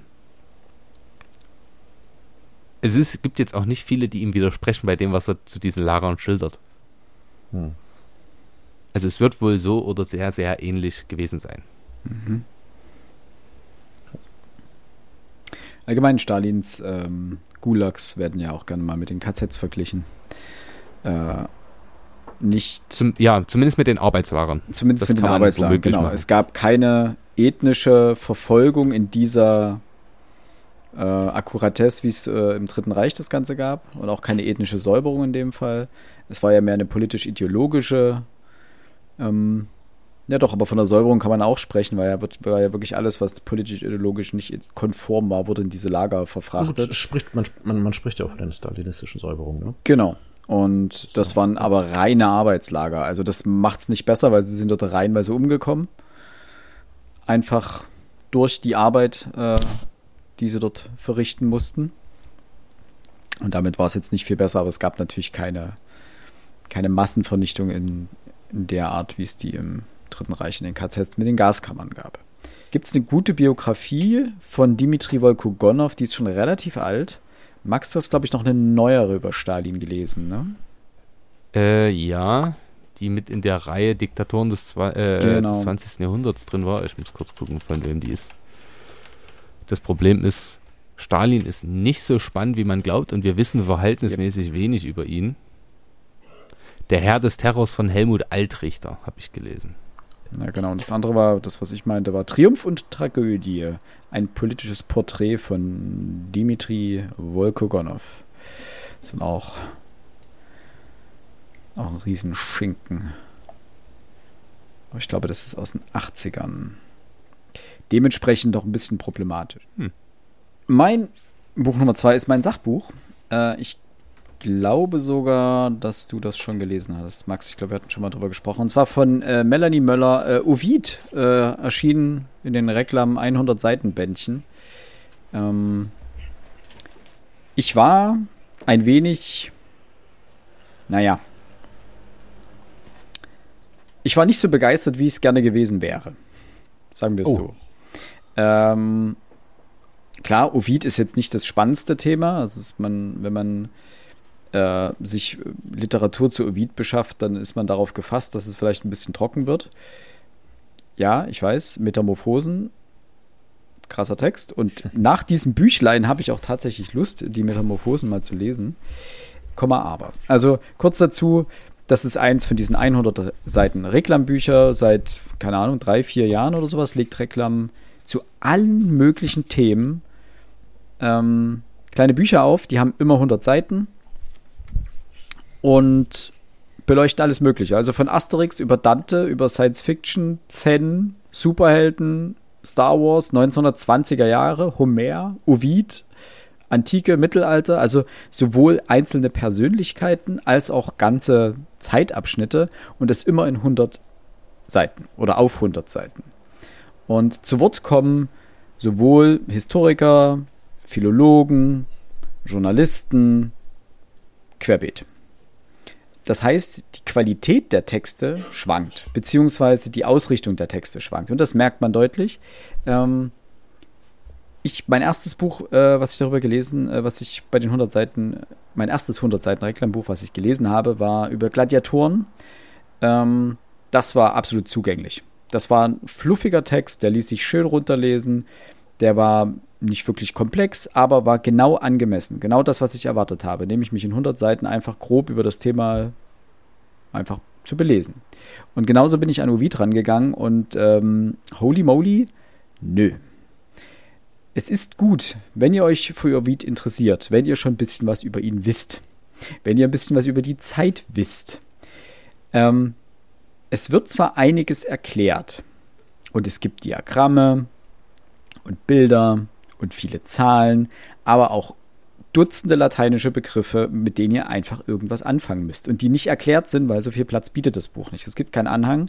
Das heißt, alle Wörter, die ihr nicht kennt und die ihr nicht versteht, müsst ihr nachschlagen. So was Elegien sind zum Beispiel. Wenn ihr das nicht wisst, dann habt ihr ein Problem. Weil das steht da drin, das wird da einfach hingeklatscht und feuerfrei. Also es ist ein wissenschaftlicher Aufsatz mehr oder weniger ohne Fußnoten. Ähm, kurz zur Einordnung. Äh, Ovid ist ein antiker römischer Dichter, hat im ersten Jahrhundert vor Christus ge äh, gelebt, gewohnt, wollte ich schon sagen, ähm, ist ein Jahr nach Caesars Tod äh, geboren worden, also so kurz nach dem Bürgerkrieg auch, also 43 vor Christus und starb 17 nach Christus. Ähm, und erzählt letztendlich neben Horaz und Vergil zu den größten Poeten der klassischen Epoche. Und besonders auch an seinem Werk ist, dass er zu Beginn äh, größtenteils Liebesgedichte schrieb, ähm, dann zu Sagenzyklen wechselte und am Ende in Elegien, also Klagelieder überging. Ähm, und dass seine Dichtungen massive Einflüsse auf, ja, eigentlich bis heute haben. Und zwar, wir haben das schon sowohl im Mittelalter als auch im Barock, ähm, in der Romantik gibt es immer wieder Bezüge zu seinen Werken. Es gibt immer wieder ähm, einzelne Elemente, die aufgegriffen wurden. Vor allen Dingen eben aus seinem Hauptwerk, den Metamorphosen. Über all das erfahrt ihr hier drin in diesem kleinen Büchlein. Aber das ist nichts, was man sich abends vom zu Bett gehen einfach neben das Bett legt und dann nochmal zwei, drei Seiten liest. Weil ihr müsst wach sein dabei. Ähm, die gute Frau, die gute Frau sage ich schon, Melanie Möller ist äh, Professorin für klassische Philologie an der Freien Universität Berlin. Und so schreibt sie auch, im Guten wie im Schlechten. Also man muss wirklich wissen, das ist, es ist zwar ein populärwissenschaftlicher Text, aber es ist jetzt auch alleine durch die Thematik schon einfach hat es eine gewisse Komplexität. Und darauf müsst ihr euch einlassen. Das heißt, wenn ihr was, wenn ihr zum Beispiel für eine Studienarbeit, für irgendwas, was über Ovid schnell Wissen braucht, entweder gut, entweder nehmt ihr den Wikipedia-Artikel, aber hier in dem Fall dieses Buch super als Grundlage. Wenn ihr schon ein bisschen Wissen habt darüber, dann das Buch perfekt wenn ihr sagt, boah, ich habe keine Ahnung, was irgendwie vor 1000 nach Christus passiert ist, Cäsar habe ich mal gehört, ansonsten weiß ich gar nichts, ich fange mal damit an, dann wird es schwer. Dann braucht ihr einfach Motivation in irgendeiner Form, nebenbei am Handy oder am, am Computer fix irgendwie zwei, drei Wörter zu googeln, wenn ihr euch noch nie mit Dichtung, mit klassischer Dichtung auseinandergesetzt habt oder sowas. Oder mit dem ähm, antiken Theater oder ähnliches. Abseits dessen ist es ein wirklich gutes kleines Büchlein. Hinten drin hatte ich dann mal so ein bisschen meine, meine, meinen Durchhänger, also als gerade seine ähm, alles, was nach den. Ja, die, die Fasti fand ich furchtbar. Also alles, was nach den Metamorphosen kommt, also die Exilelegien sind auch nicht so spannend und die Fasti, boah, boah. Also sein, sein Frühwerk, diese ganze Liebeskunst und die, also die Amores und seine, vor allem auch diese Tipps, die er gibt, wie man eine Frau äh, für sich gewinnt und wie man einen Mann für sich gewinnt und wie man Männern bzw. Frauen ähm, Komplimente macht oder fünf Tipps bei Liebeskummer. Erstens, geh auf Reisen. Zweitens, beschäftige dich. Drittens, red dir ein, dass sie oder er nicht gut tut. Viertens, stell den die ex öffentlich bloß. Und fünftens, verlieb dich halt neu. Das sind Ovids Tipps für Liebeskummer. Also, es hat auch einen praktischen Nutzen, das Buch. Ähm Wie man es nimmt. Wie man es nimmt. Es ist, äh, es, ist, es ist toll, es macht auch Spaß, einfach äh, über die Art und Weise, wie die Grundthemen der Menschheit, die uns heute immer noch beschäftigen, Liebeskummer zum Beispiel, ähm, oder ähnliches, wie die vor 2000 Jahren einfach betrachtet wurden. Und das ist spannend. Und wie das umgesetzt wurde, auch wie und was Ovid aus den klassischen Mythen und Sagen in seinen Metamorphosen macht. Das ist grandios. Es ist aber gut, wenn ihr vor allen Dingen davon noch nicht so viel Ahnung habt, wenn ihr euch einen Lektüreschlüssel oder sowas dazu holt. Weil bei, gerade bei den Metamorphosen, ich kenne einige Mythen und Sagen, aber bei ganz vielen davon hatte ich keine Ahnung, um wen es da ging. Ich hatte, weiß, irgendeine Seenymphe, habe ich noch nie gehört, aber also es gibt auch genügend äh, Geschichten über Apollon oder sonst jemand, wo du weißt, ah, okay, das ist der, weiß ich, kenne ich. Nimmst mich mit, aber auch ganz viele Sachen über irgendjemanden. Ja, Max. Zwei Takes dazu. Also, ich kann es ja hier kurz in die Kamera halten. Erster Take. Für mich, der in der 11. und 12. Klasse wahnsinnig viel Ovid gelernt hat und äh, gelesen hat, ich habe jetzt gerade noch mal reingeguckt und ich kann sie tatsächlich noch. Also dieses Sequis in hoc artem populo non novit amandi. Ich musste das alles mal auswendig lernen. Also die ersten 12, 16 Verse oder was war das andere? Warte, ich habe es extra, extra einen Finger reingetan, damit ich es wiederfinde. Äh, innova fert animus mutatas dicere formas. Also diese Anfangsszene, ich musste das alles mal auswendig kennen. So, also ich kannte das und dadurch war es für mich angenehmer und ich kannte auch ganz viel aus seinem Leben. Ich mag Ovid. Ich habe die Ars Amatoria letztens erst wieder gelesen. Auf Deutsch natürlich. Äh, also so gut ist mein Latein dann doch nicht mehr, als dass es dafür reichen könnte. Aber tatsächlich, diese ersten Sätze, die haben wir alle im Unterricht übersetzt. Die kriege ich noch zusammen. Also was das grob heißen soll. So also ich fand das gut, gebe allerdings zu, wenn man kein ähm, Philologe ist oder irgendwas mit Literaturwissenschaft schon mal gemacht hat, in diese Richtung bestenfalls, dann ist man hier wirklich in zweiten Teilen extrem aufgeschmissen. Und dann habe ich festgestellt, was für ein dämlicher Hornochse ich bin, denn das ist die Ausgabe von 2016. Und ich habe vergessen, dass ich dieses Buch besitze und habe das bei dir in der Story gesehen und dachte, geil, das musst du auch noch lesen. Habe es mir wieder gekauft, habe es gelesen und habe dann geguckt, wo stelle ich das jetzt ins Regal? Und habe, habe ja da von Melanie Möller auch Homer. Also das Homer-Buch fand ich auch gut. Und stellte das, das hin und stellte, ach, ach, hier ist ja mein Homer. Und guckte drauf, wieder Ovid. Habe ich dieses Buch jetzt zweimal. Dann würde ich sagen, verlos mal eins, wenn du da mit äh, Bock drauf hast. Kann ich, kann ich mitleben. Also wer da was haben möchte, eins von beiden kann ich gern verschenken. Äh, bin ich nicht so. Aber ich fand's cool. Tatsächlich, also wenn man, man braucht schon wirklich Zugang zu Ovid, weil Ovid, ich glaube, wenn man es in der Schule mal hatte und das da cool fand, dann gut. Aber ansonsten schwer. Schwierig. Ja. Auch wenn sie übelst Lust darauf macht, äh, ich hatte danach echt Bock, wieder mehr Latein, das klingt vollkommen äh, komisch, äh, mehr, eigentlich mein Latein wieder aufzubessern. Ähm, weil sie bringt ein paar Beispiele, dass man das zwar übersetzen kann, dass die Rhythmik aber im Original einfach grandios ist. Das Deswegen gerade meine Rezitation, wenn man diese Rhythmik einmal drin hat. Und dann das wirklich, wir haben das so viele Stunden lang geübt. Auch welche Silben fallen weg, damit das aufgeht. Und wo sind die Pausen zu setzen? Wie da musst du es betonen? Da ist schon richtig viel Dann kannst du das drin. wirklich viel mehr wertschätzen. Und wenn du dir überlegst, dass der Dude sich das alleine überlegt hat, dass es immer diesen Rhythmus hat. Ja. Absolut crazy, ehrlich. Gut. Aber wir sind bei Crazy Typen. Alex, dein letztes Buch.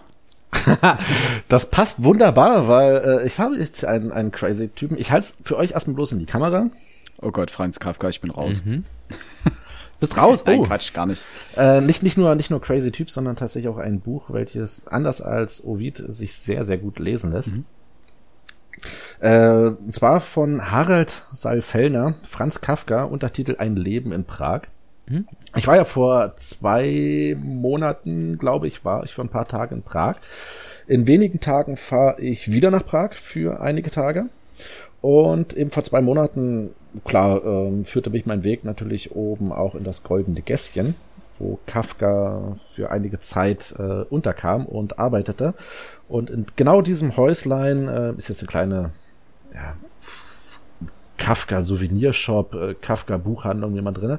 Dort habe ich eben dieses Buch ähm, mehr aus, wie sagt man das jetzt nicht, weil ich es haben wollte, sondern eher um der, der Dame dort mehr oder weniger einen Gefallen zu tun, ähm, gekauft. Ja, Prag äh, und Kafka. Äh, ich bin zwar Kafka-Freund, ja, aber jetzt nicht so der Riesenfan. Muss aber sagen, was sie mir dort in die Hand gedrückt hat mit diesem Buch ist ein, ich kann es fast gar nicht anders ausdrücken, ein Kleinod, ein wirklich kleines, feines, unfassbar schön geschriebenes Büchlein. Ich möchte, bevor ich hier zum Inhalt groß komme, mal äh, nur ein, zwei, drei Sätze mal vorlesen. Wirklich aller, aller tollstes Deutsch, was der Autor hier verwendet hat. Ähm, wo haben wir's, wo haben wir's, wo haben wir's? Wo geht der Satz los? Das Zauberwort heißt Technischer Fortschritt. In immer kürzeren Abständen hielten verblüffende Errungenschaften Einzug, begleitet von begeisterten Besprechungen in den Intelligenzblättern. Die Prager erfuhren 1906, dass bereits 69 behördlich gemeldete Benzinkutschen durch die Stadt kurften und sahen und auch sahen sie nun die ersten Flugmaschinen am Horizont auftauchen, von tollkühnen Männern in lichte Höhen pilotiert. Das ist doch, das ist ja, doch schön. einfach schön. Das ist Ne, das ist das ist einfach schön. Ähm, das Buch ist eine wundertoll, äh, wunderbare Mischung aus Stadtgeschichte, Stadtführung und Biografie von und über ähm, Franz Kafka. Es sind viele, viele Bilder in diesem Buch drinne. Also es ist kein, kein, kein großer Text, der jetzt hier irgendwie äh, sich schlecht runterliest. Viele Gebäude abgebildet, wo Kafka wirkte, äh, viele Personen, mit denen Kafka in Kontakt trat, ähm, abgebildet. Es sind viele Zitate von Kafka drin. Und ähm, auch da bloß mal ganz kurz gelesen, ähm, aus seinem, seinem Brief an den Vater, nur eben als Vater warst du zu stark für mich, besonders da meine Brüder klein starben, die Schwestern erst lange nachher kamen, ich also den ersten Stoß ganz allein aushalten musste. Dazu war ich viel zu schwach. Und das ist halt auch dieser Schreibstil von Kafka, der bei den Salfellner so ein wenig versucht, den, den zu erklären, so ein wenig das, das, das Wesen von Kafka ergründet, ähm, aber auch dort es immer wieder schafft, die Stadt mit einzubeziehen. Hätte ich nicht gedacht, dass ein Sachbuch so unfassbar viel Spaß machen kann zu lesen. Ich bin der Dame, die mir das oben in die, äh, in, im goldenen Gässchen in die Hand drückte, wirklich sehr, sehr, sehr dankbar dafür. Ich hätte mir das Buch vermutlich selber nicht geholt. Gott sei Dank habe ich es getan. Ähm, wirklich, wer, wer, wer, wer etwas über Prag wissen möchte, sollte dieses Buch lesen. Wer etwas über Kafka äh, wissen möchte, sollte dieses Buch lesen. Wer Prag demnächst besucht und ein paar Anregungen braucht, äh, was er in der Stadt sich besuchen könnte, sollte dieses Buch lesen. Also toll, wirklich toll, toll, toll und wie eben schon bewiesen, gerade eben in einem echt wahnsinnig schönen Deutsch geschrieben. Habe ich direkt hm. mit auf meine Liste gesetzt. Klingt wirklich ich gut. muss bei Kafka möchte ich an der Stelle nochmal seine Tagebücher empfehlen. Ich habe gerade, gibt es auch bei Projekt Gutenberg und mein Lieblingstagebucheintrag von, äh, von Kafka ist am 2. August 1914. Deutschland hat Russland den Krieg erklärt, Punkt. Nachmittags Schwimmschule. Kann ich mich drüber zer zerömmeln. Ja, also dieses, die Unklarheit, dass es jetzt ein paar Jahre so weitergehen könnte und dass es doch für, vor allem für Prag als Stadt so eine extreme Bedeutung haben würde, die vor allem die Niederlage dieses Krieges für Österreich-Ungarn, äh, das finde ich schon krass. Und Prag ist wunderschön, Kafka ist Ja. mega spannend und die Kulturgeschichte dahinter ist noch toller. Also habe ich direkt in die Liste aufgenommen. Finde ich cool. Finde ich richtig super. Machst du, machst du nichts falsch damit. Klingt gut. Max. Ich mach dann So. den Abschlussschlumpf. Jetzt. Oh Gott. Jetzt. Jetzt. Ha- Halt dich kurz, gesagt. wir haben schon anderthalb Stunden hier on tape. Das weiß ich nicht, ob ich das schaffe. Okay, gut. Aber ich gebe mir größte Mühe. Ich hatte ja gesagt, 21. und 20. Jahrhundert sind schon weg. Wir gehen ins 19. Jahrhundert. 1866 erscheint in St. Petersburg Rodion Raskolnikow, auch bekannt unter Verbrechen und Strafe oder dem wahrscheinlich bekanntesten Namen des Textes Schuld und Sühne. Und dieses Buch habe ich jetzt tatsächlich geschafft und es ist unfassbar. Es kostet Kraft, das sei gesagt. Also auch wenn man gerne liest, auch an diesem Buch, es kostet Kraft, aber man wird unendlich belohnt. Also selten habe ich das mal über ein Buch vor allem so sagen können. Warum? Ich glaube, es ist für Einsteiger gut zu lesen, wenn man sich an die große Weltliteratur der Russen ranwagen möchte, denn es ist ein Fortsetzungsroman gewesen. Das heißt, die Spannungskurve zieht immer wieder an zu, Ende, zu be bestimmten Enden der Kapitel und äh, es gibt wenige lange Hänger. Aber Hm. Dostoevsky wurde mal von Freud oder Nietzsche, ich kann es gerade nicht genau sagen, als der erste und einzige wahre Psychologe beschrieben. Und das stimmt.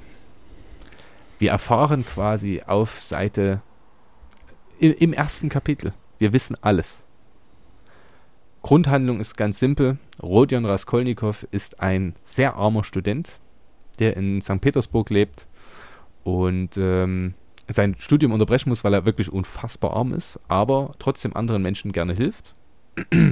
Und sein Wesen erinnert so ein bisschen oder seine Gedanken an, an Nietzsche, an Nietzsches Übermenschentheorie. Denn er ist der festen Überzeugung, bestimmte Verbrechen sind gerechtfertigt von einigen Menschen. Er führt dann immer Napoleon ins Feld. Der hat ja auch unendlich viele Verbrechen begangen, aber es war okay, weil er ja trotzdem quasi über allen anderen stand. Es gibt Läuse und es gibt Menschen, so kann man es quasi sagen. Ähm, und das führt dazu, dass er für sich sagt, okay, ich werde meine Pfandleiherin erschlagen. So, ich werde dieses eine Verbrechen hilft so vielen Menschen, die ihr noch Geld schulden. Das ist quasi kein Verbrechen, es ist akzeptabel. Und das wissen wir im ersten Kapitel. Und der gesamte restliche Roman beschäftigt sich damit, a, wird dieses Verbrechen überhaupt aufgelöst werden? B, wie geht unser Charakter damit um, unser Mörder, dem wir die ganze Zeit im Geiste folgen? Denn das Buch besteht zu großen Teilen aus inneren Monologen, den Gedanken unseres Mörders, dem wir die ganze Zeit beiwohnen. Dialogen, ein, einem Konvolut an unendlich vielen Nebengeschichten, die aber alle so charakteristisch für die ganzen Figuren sind, die wirklich notwendig sind. Also du kannst ohne diese Nebengeschichten dieses, diesen Charakter nicht wirklich nachvollziehen. Und äh, Dostoevsky beschäftigt sich eben mit der Frage nach diesem Mord aus Überzeugung. Dieser Mord geht auch so ein bisschen schief, aber das ist nicht so der Punkt, denn es wird plötzlich ein Doppelmord.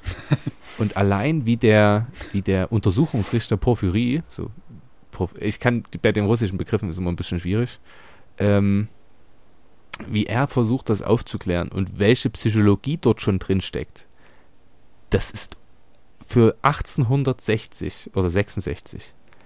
Das kann man sich nicht vorstellen, was hier für Gedanken drin sind. Also das ist wirklich der Wahnsinn. Und hier sind auch Erkenntnisse drin. Also ihr seht, ich habe hier ein paar Klebezettel und ich habe nur die wichtigsten Sachen markiert. wo Sätze über bestimmte Figuren fallen, die mega einleuchtend sind oder ähm, ja quasi bestimmte Leute ähm, erklärt werden. Leiden und Schmerz sind immer die Voraussetzung umfassender Erkenntnis und eines tiefen Herzens. Mir scheint, wahrhaft große Menschen müssen auf Erden eine große Trauer empfinden. So kann man natürlich sich sehr viele eigene Sachen rechtfertigen, aber es gibt hier eine polyamore Stelle. Das finde ich schon krass, so einfach von, von der Zeit her. Und mein Lieblingszitat äh, ist tatsächlich eine Beschreibung einer Person, die einer bestimmten Ideologie anheimfällt, aber das nicht so richtig gebacken kriegt. Und dazu folgendes, das ist ein Satz. Er war bloß einer aus der bunt zusammengesetzten, unübersehbaren Legion trivialer Menschen, kränklicher Frühgeburten und dünkelhafter Halbgebildeten, die nichts ordentlich gelernt haben, sich aber sofort an die unbedingt allermodernste gangbare Idee anhängen, um sie im Handumdrehen zu verflachen und alles im Nu zur Karikatur zu machen, auch wenn sie selbst manchmal in der aufrichtigsten Weise der Sache dienen wollen. Und dieser, wenn man das an sich ranlässt und darüber nachsinniert, das ist so genial. Wirklich, ich habe dieses Buch hat mich unfassbar runtergezogen, weil wir halt die ganze Zeit im Kopf eines Mörders stecken und seine Gedanken und Fieberträume völlig miterleben. Es ist, es ist wirklich kraftzehrend. Wir haben zahllose Figuren, die drei Namen haben immer. Den Rufnamen, den Vaternamen, also äh, ne, das ist immer der Vatername mit Witsch hinten dran und den richtigen Nachnamen. Und die sprechen sich immer unterschiedlich an. Mhm. Das ist wirklich hart. Zum Glück, es gibt ein tolles Personenregister hinten drin, das hilft und auch ein Anmerkungsapparat, der 20 Sachen ungefähr so nochmal erklärt, wo, die man sonst gar nicht verstanden hätte. Auch die Wortspiele, leider bin ich das Russisch nicht mächtig, bei Raskolny oder Raskolk, wie auch immer, heißt so viel wie gespalten. Denn irgendwo ist er auch eine gespaltene Persönlichkeit. Ich kann es wirklich nur sagen. Man braucht Kraft, man braucht Zeit, mhm. aber wenn man dann einmal dabei ist, man will nicht mehr aufhören. Es ist wirklich, wirklich gut. Weil normal, wenn es anstrengend wird, ist man manchmal auch geneigt aufzugeben. Aber Herrgott, nochmal war dieses Buch großartig. Ich bin wirklich. Okay. Tja, dass die russischen Literaten natürlich es sowohl in der Seitenzahl als auch mit, der, mit den handelnden Personen immer so extrem übertreiben müssen. Äh, tatsächlich ist Dostoevsky äh, Schuld und Sühne natürlich irgendwo im Hinterkopf auf, auf der Liste bei mir mit drauf. Aber äh, irgendwann mal, irgendwann. Generell die russischen äh, Literaten. Ne? Das also wenn ich jetzt an Krieg und Frieden denke, ähm, ich glaube, ein Stückchen dicker 650 handelnde Personen. Das ist ja bei Dostoevsky jetzt nicht unwesentlich weniger. Mm, ja, oder Tolstoi oder sowas. Alter. Und da ist das noch zugänglich, das muss man vielleicht noch sagen. Also wirklich, äh, Schuld und Sühne ist das wahrscheinlich mit dem Idioten zusammen äh, eins der zugänglicheren. Ähm, und wie hat es ein ähm, Wissenschaftler geschrieben? Dostojewskis Bücher schwanken zwischen immer zwischen grandiosem Sujet, also guter Idee und gutem Plot und, äh, und philosophischer Idee, die dahinter steckt. Und im, in Schuld und Sühne ist das so ausgewogen. Also da kannst du sowohl der Geschichte, was eine, ich hätte nie, das ist ein Krimi dass ich einen Krimi so lieben könnte, hätte ich nicht mhm. erwartet. Der ist gar nicht so dick, oder? Wie viele Seiten sind das? 300, 400? 750. Dünnes Papier. Dünndruck. Okay. Ja, okay. Dünndruck. Das ist das nächste. Du hast das Gefühl, du kommst nicht vorwärts. Ja, also das ist wirklich, jeder, der das sieht, ich halte, also das können jetzt unsere Zuhörerinnen und Zuhörer nicht sehen, ich halte mal solche Nitzchen daneben oder Olex oben drauf. Solche Nitzchen sind, glaube ich, 150. Ja, das Und das unten drunter sind dann 750. Ja. Äh, das ist wirklich heftig.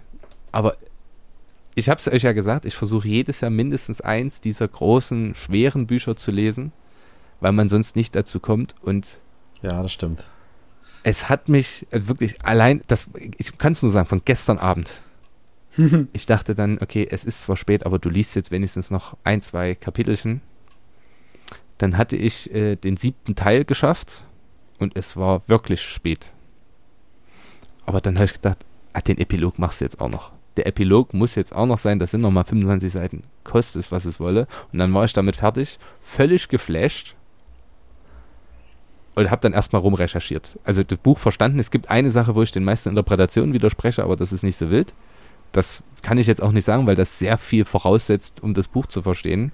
Ich kann dazu, auch das habe ich mir angeguckt, ähm, Sommers Weltliteratur to go heißt es, glaube ich, ähm, bei YouTube. Der spielt mit Playmobil-Figuren immer die, diese Weltliteratur nach. Grandios. das, man, seine Zusammenfassung geht elf Minuten. das ist völlig Wahnsinn. Sommers ähm, Weltliteratur. Wirklich toller, toller Typ. Dann kann man so ein bisschen sich reinversetzen und man muss halt diesen Gedanken folgen.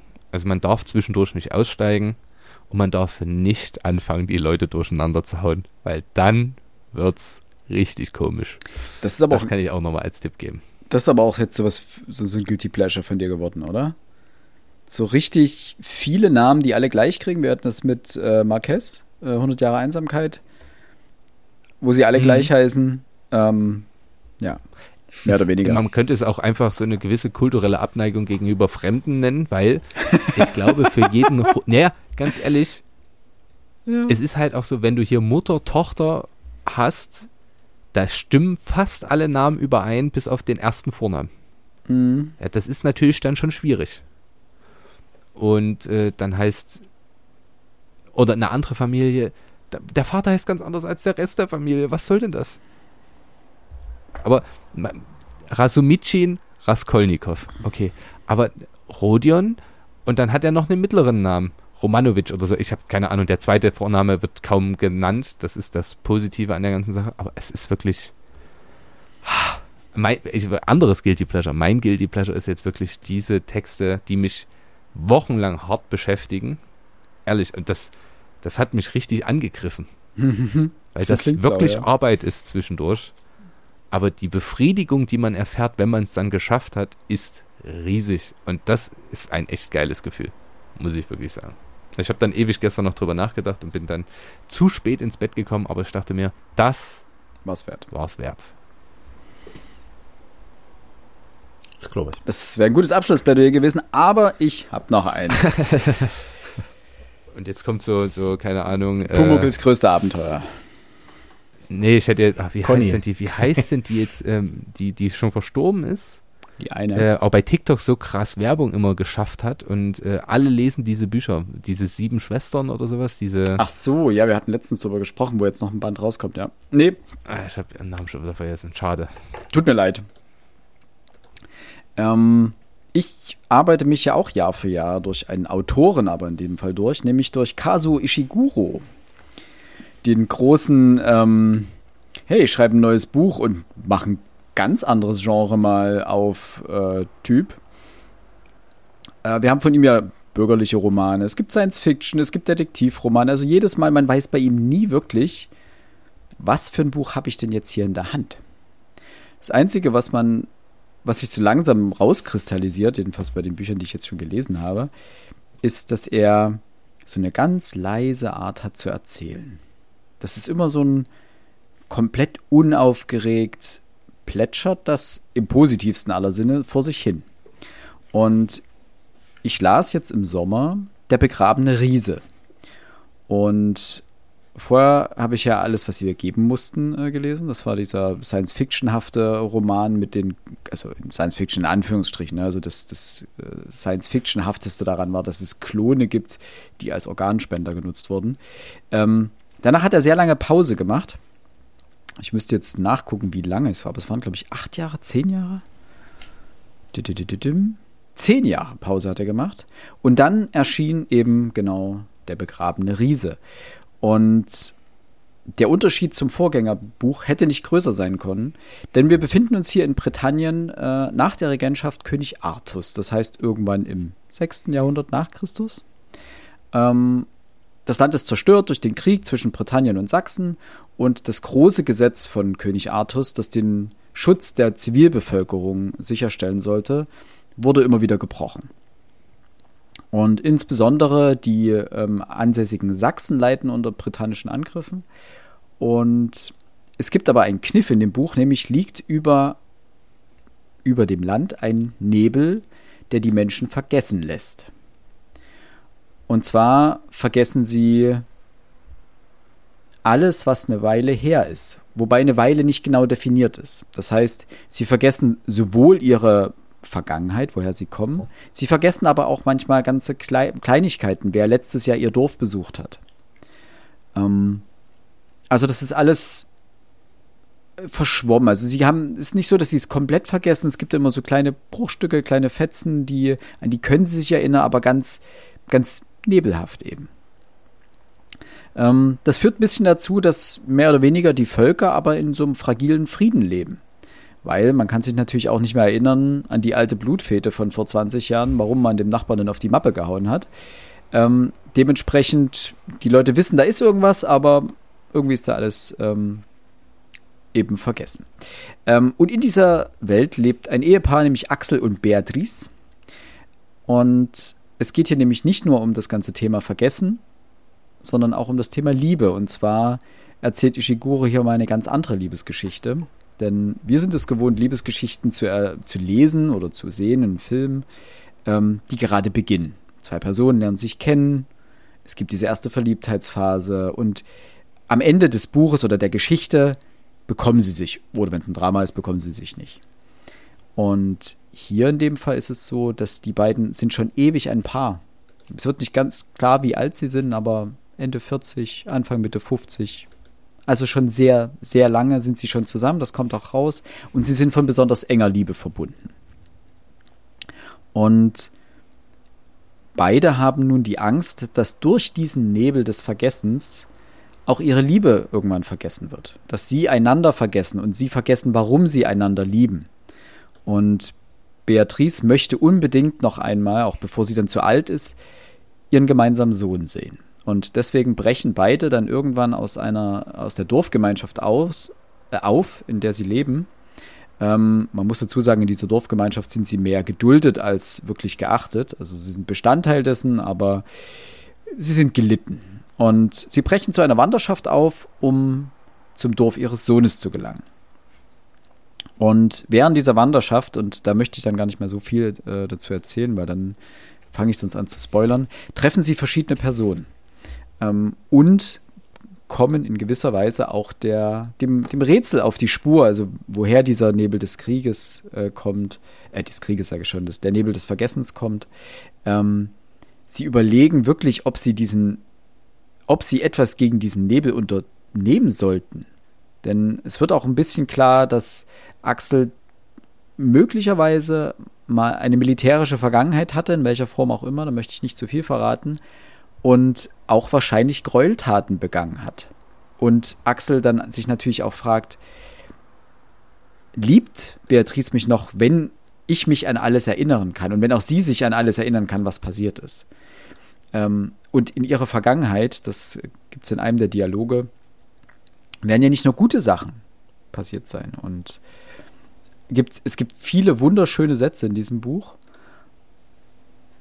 Und es ist eine sehr spannende Reise. Und sie, nach diesem Buch oder nach der Lektüre dieses Buches stellt man sich wieder mehr Fragen, als man vorher hatte. Und das ist, glaube ich, eine ganz große Kunst.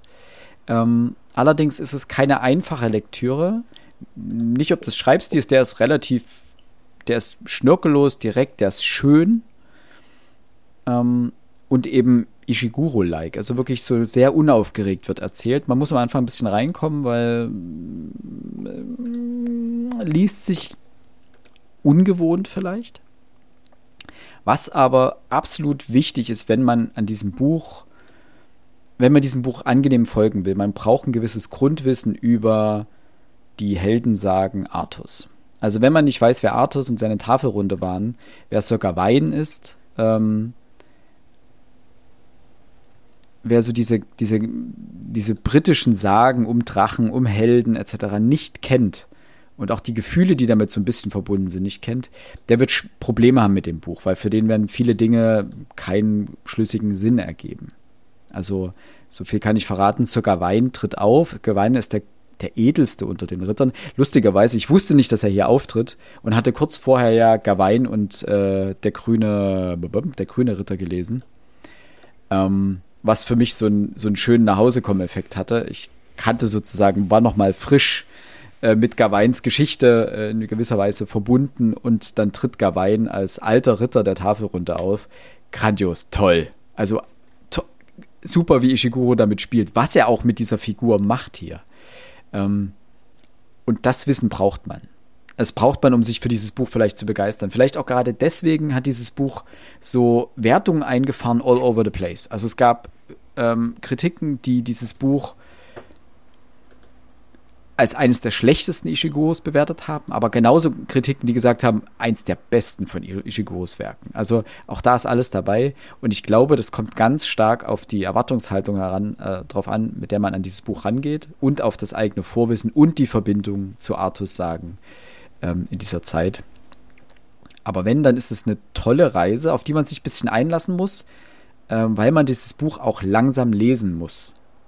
Also das ist nichts, wo man sagen kann, ja, ich lese jetzt mal noch schnell noch 20 Seiten, ähm, sondern man liest es sehr aufmerksam und kommt auch in so einen langsamen Lesefluss rein. Das ist, das was ganz Komisches. Also ich habe, also ich, musste mich da erst dran gewöhnen, weil ich am Anfang dachte, okay, das ist nicht so viel, das sind was, keine Ahnung, das sind knapp 400 Seiten. In einer Woche ist das irgendwie fertig oder sowas. Und es hat sich richtig gezogen. Und es ist auch kein Buch, bei dem man bei jedem Absatz einfach mal so eine Pause machen kann, sagen, ja gut, ich lese später weiter. Also für, für, Bahn, für die Bahn oder so ist das auch nicht gut. So abends hinsetzen, ein, zwei Kapitel lesen, perfekt. Aber so in kurzen Abschnitten reißt dich komplett raus und du kommst, hast, wird man echt Probleme mit dem Buch haben. Aber ansonsten, gerade für diejenigen, ähm, die etwas mit diesen Sagen anfangen können, toll.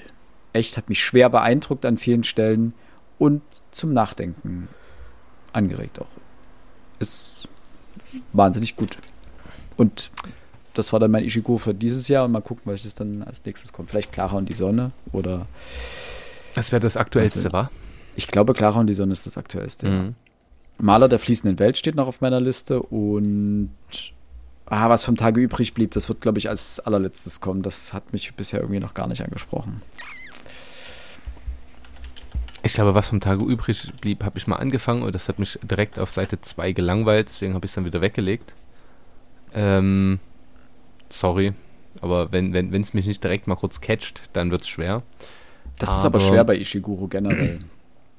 Ich weiß, deswegen bin ich an ihn noch, auch noch nicht so richtig rangekommen. Ich gebe es zu, ich habe es jetzt mehrfach probiert. It ain't mine. Muss ich einfach sagen.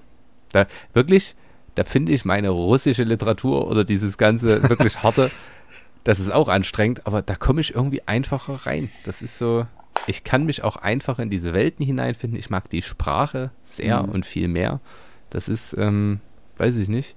Und ich muss zugeben, ich bin bei den Artus sagen ziemlich unbefleckt. Es tut mir leid. Ja, man kann ja auch, also ich habe als erstes alles, was wir geben mussten, gelesen und das war ein toller Einstieg. Was ich, was ich halt so mhm. toll bei ihm finde, ist dieses, du weißt nicht, worauf du dich einlässt diesmal bei ihm.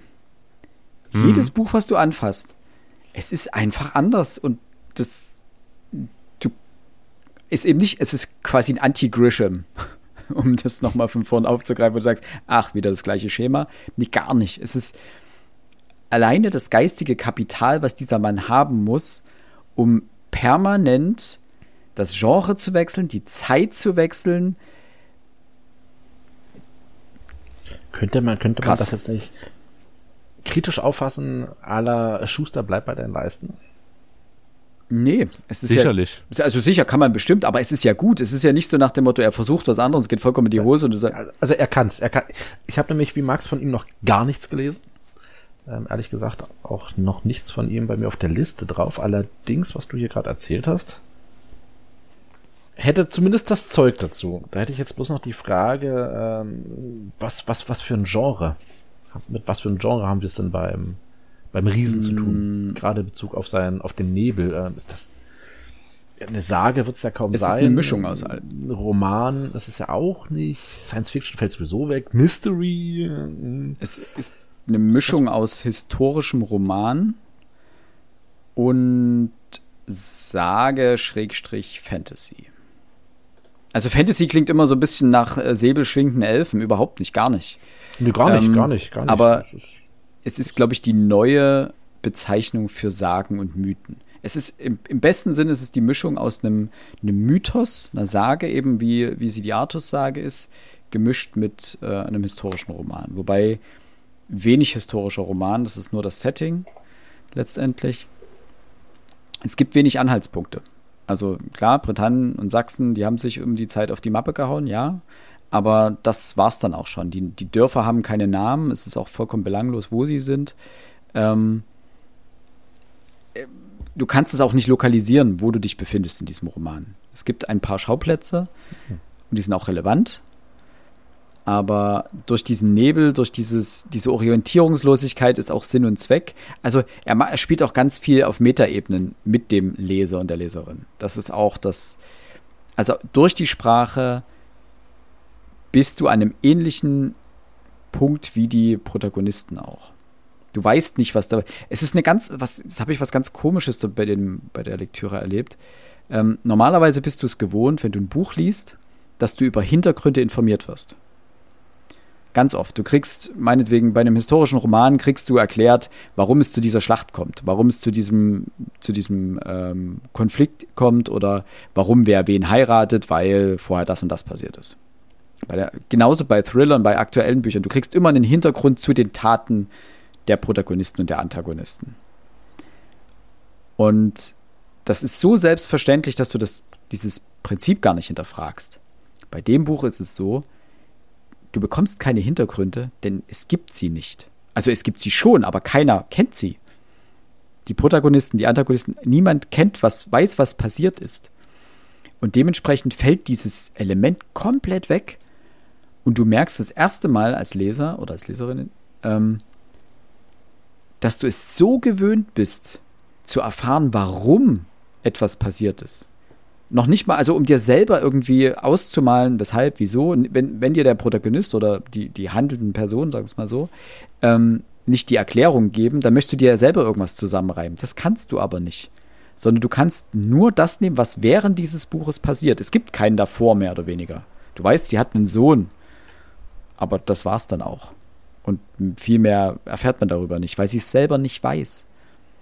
Und das ist wahnsinnig, es ist ein wahnsinnig spannender erzählerischer Kniff. Und dann, und genau auf diese Ebene wird aber auch, die wird so suggeriert, willst du es denn wissen? Auf der einen Seite natürlich willst du die Vergangenheit wissen, auf der anderen Seite denkst du dir, weil dir wachsen Beatrice und Axel so ans Herz auch, weil sie so, so süß miteinander umgehen auch, dass du dir denkst, wenn jetzt, wenn jetzt beide erfahren, was ihre Vergangenheit ist. Vielleicht zerbricht das dann. Gibt es auch noch einen Kniff, warum und weshalb. Und es gibt, zwischendrin sagt, äh, ich glaube, Axel sagt einen ganz schönen Satz, weil Beatrice dann sagt, ja, aber Axel, wenn wir uns erinnern, vielleicht, vielleicht lieben wir uns dann nicht mehr. Und er sagt dann aber, wir sind doch jetzt hier. Wir sind doch hier und lieben uns. Das heißt, alles, was uns hierher gebracht hat, hat uns nicht getrennt. Also das Ergebnis von all den vergangenen Zeiten und Jahren war, ist unsere Liebe und dass wir jetzt hier sind. Also kann es doch nicht so schlimm sein. Das wird dann auch später wieder ein bisschen aufgebrochen. Also es gibt dann auch wieder eine andere Seite von dieser Lesweise. Und das ist aber wahnsinnig toll gemacht. Aber man muss sich darauf einlassen. Es ist, auch nicht einfach, der Text dahingehend. Weil er ganz schön damit spielt, was man, wie man normalerweise Texte liest und interpretiert und für sich auch erfasst. Tolles ich stelle in jedem Fall fest, mich hat es gerade überfordert.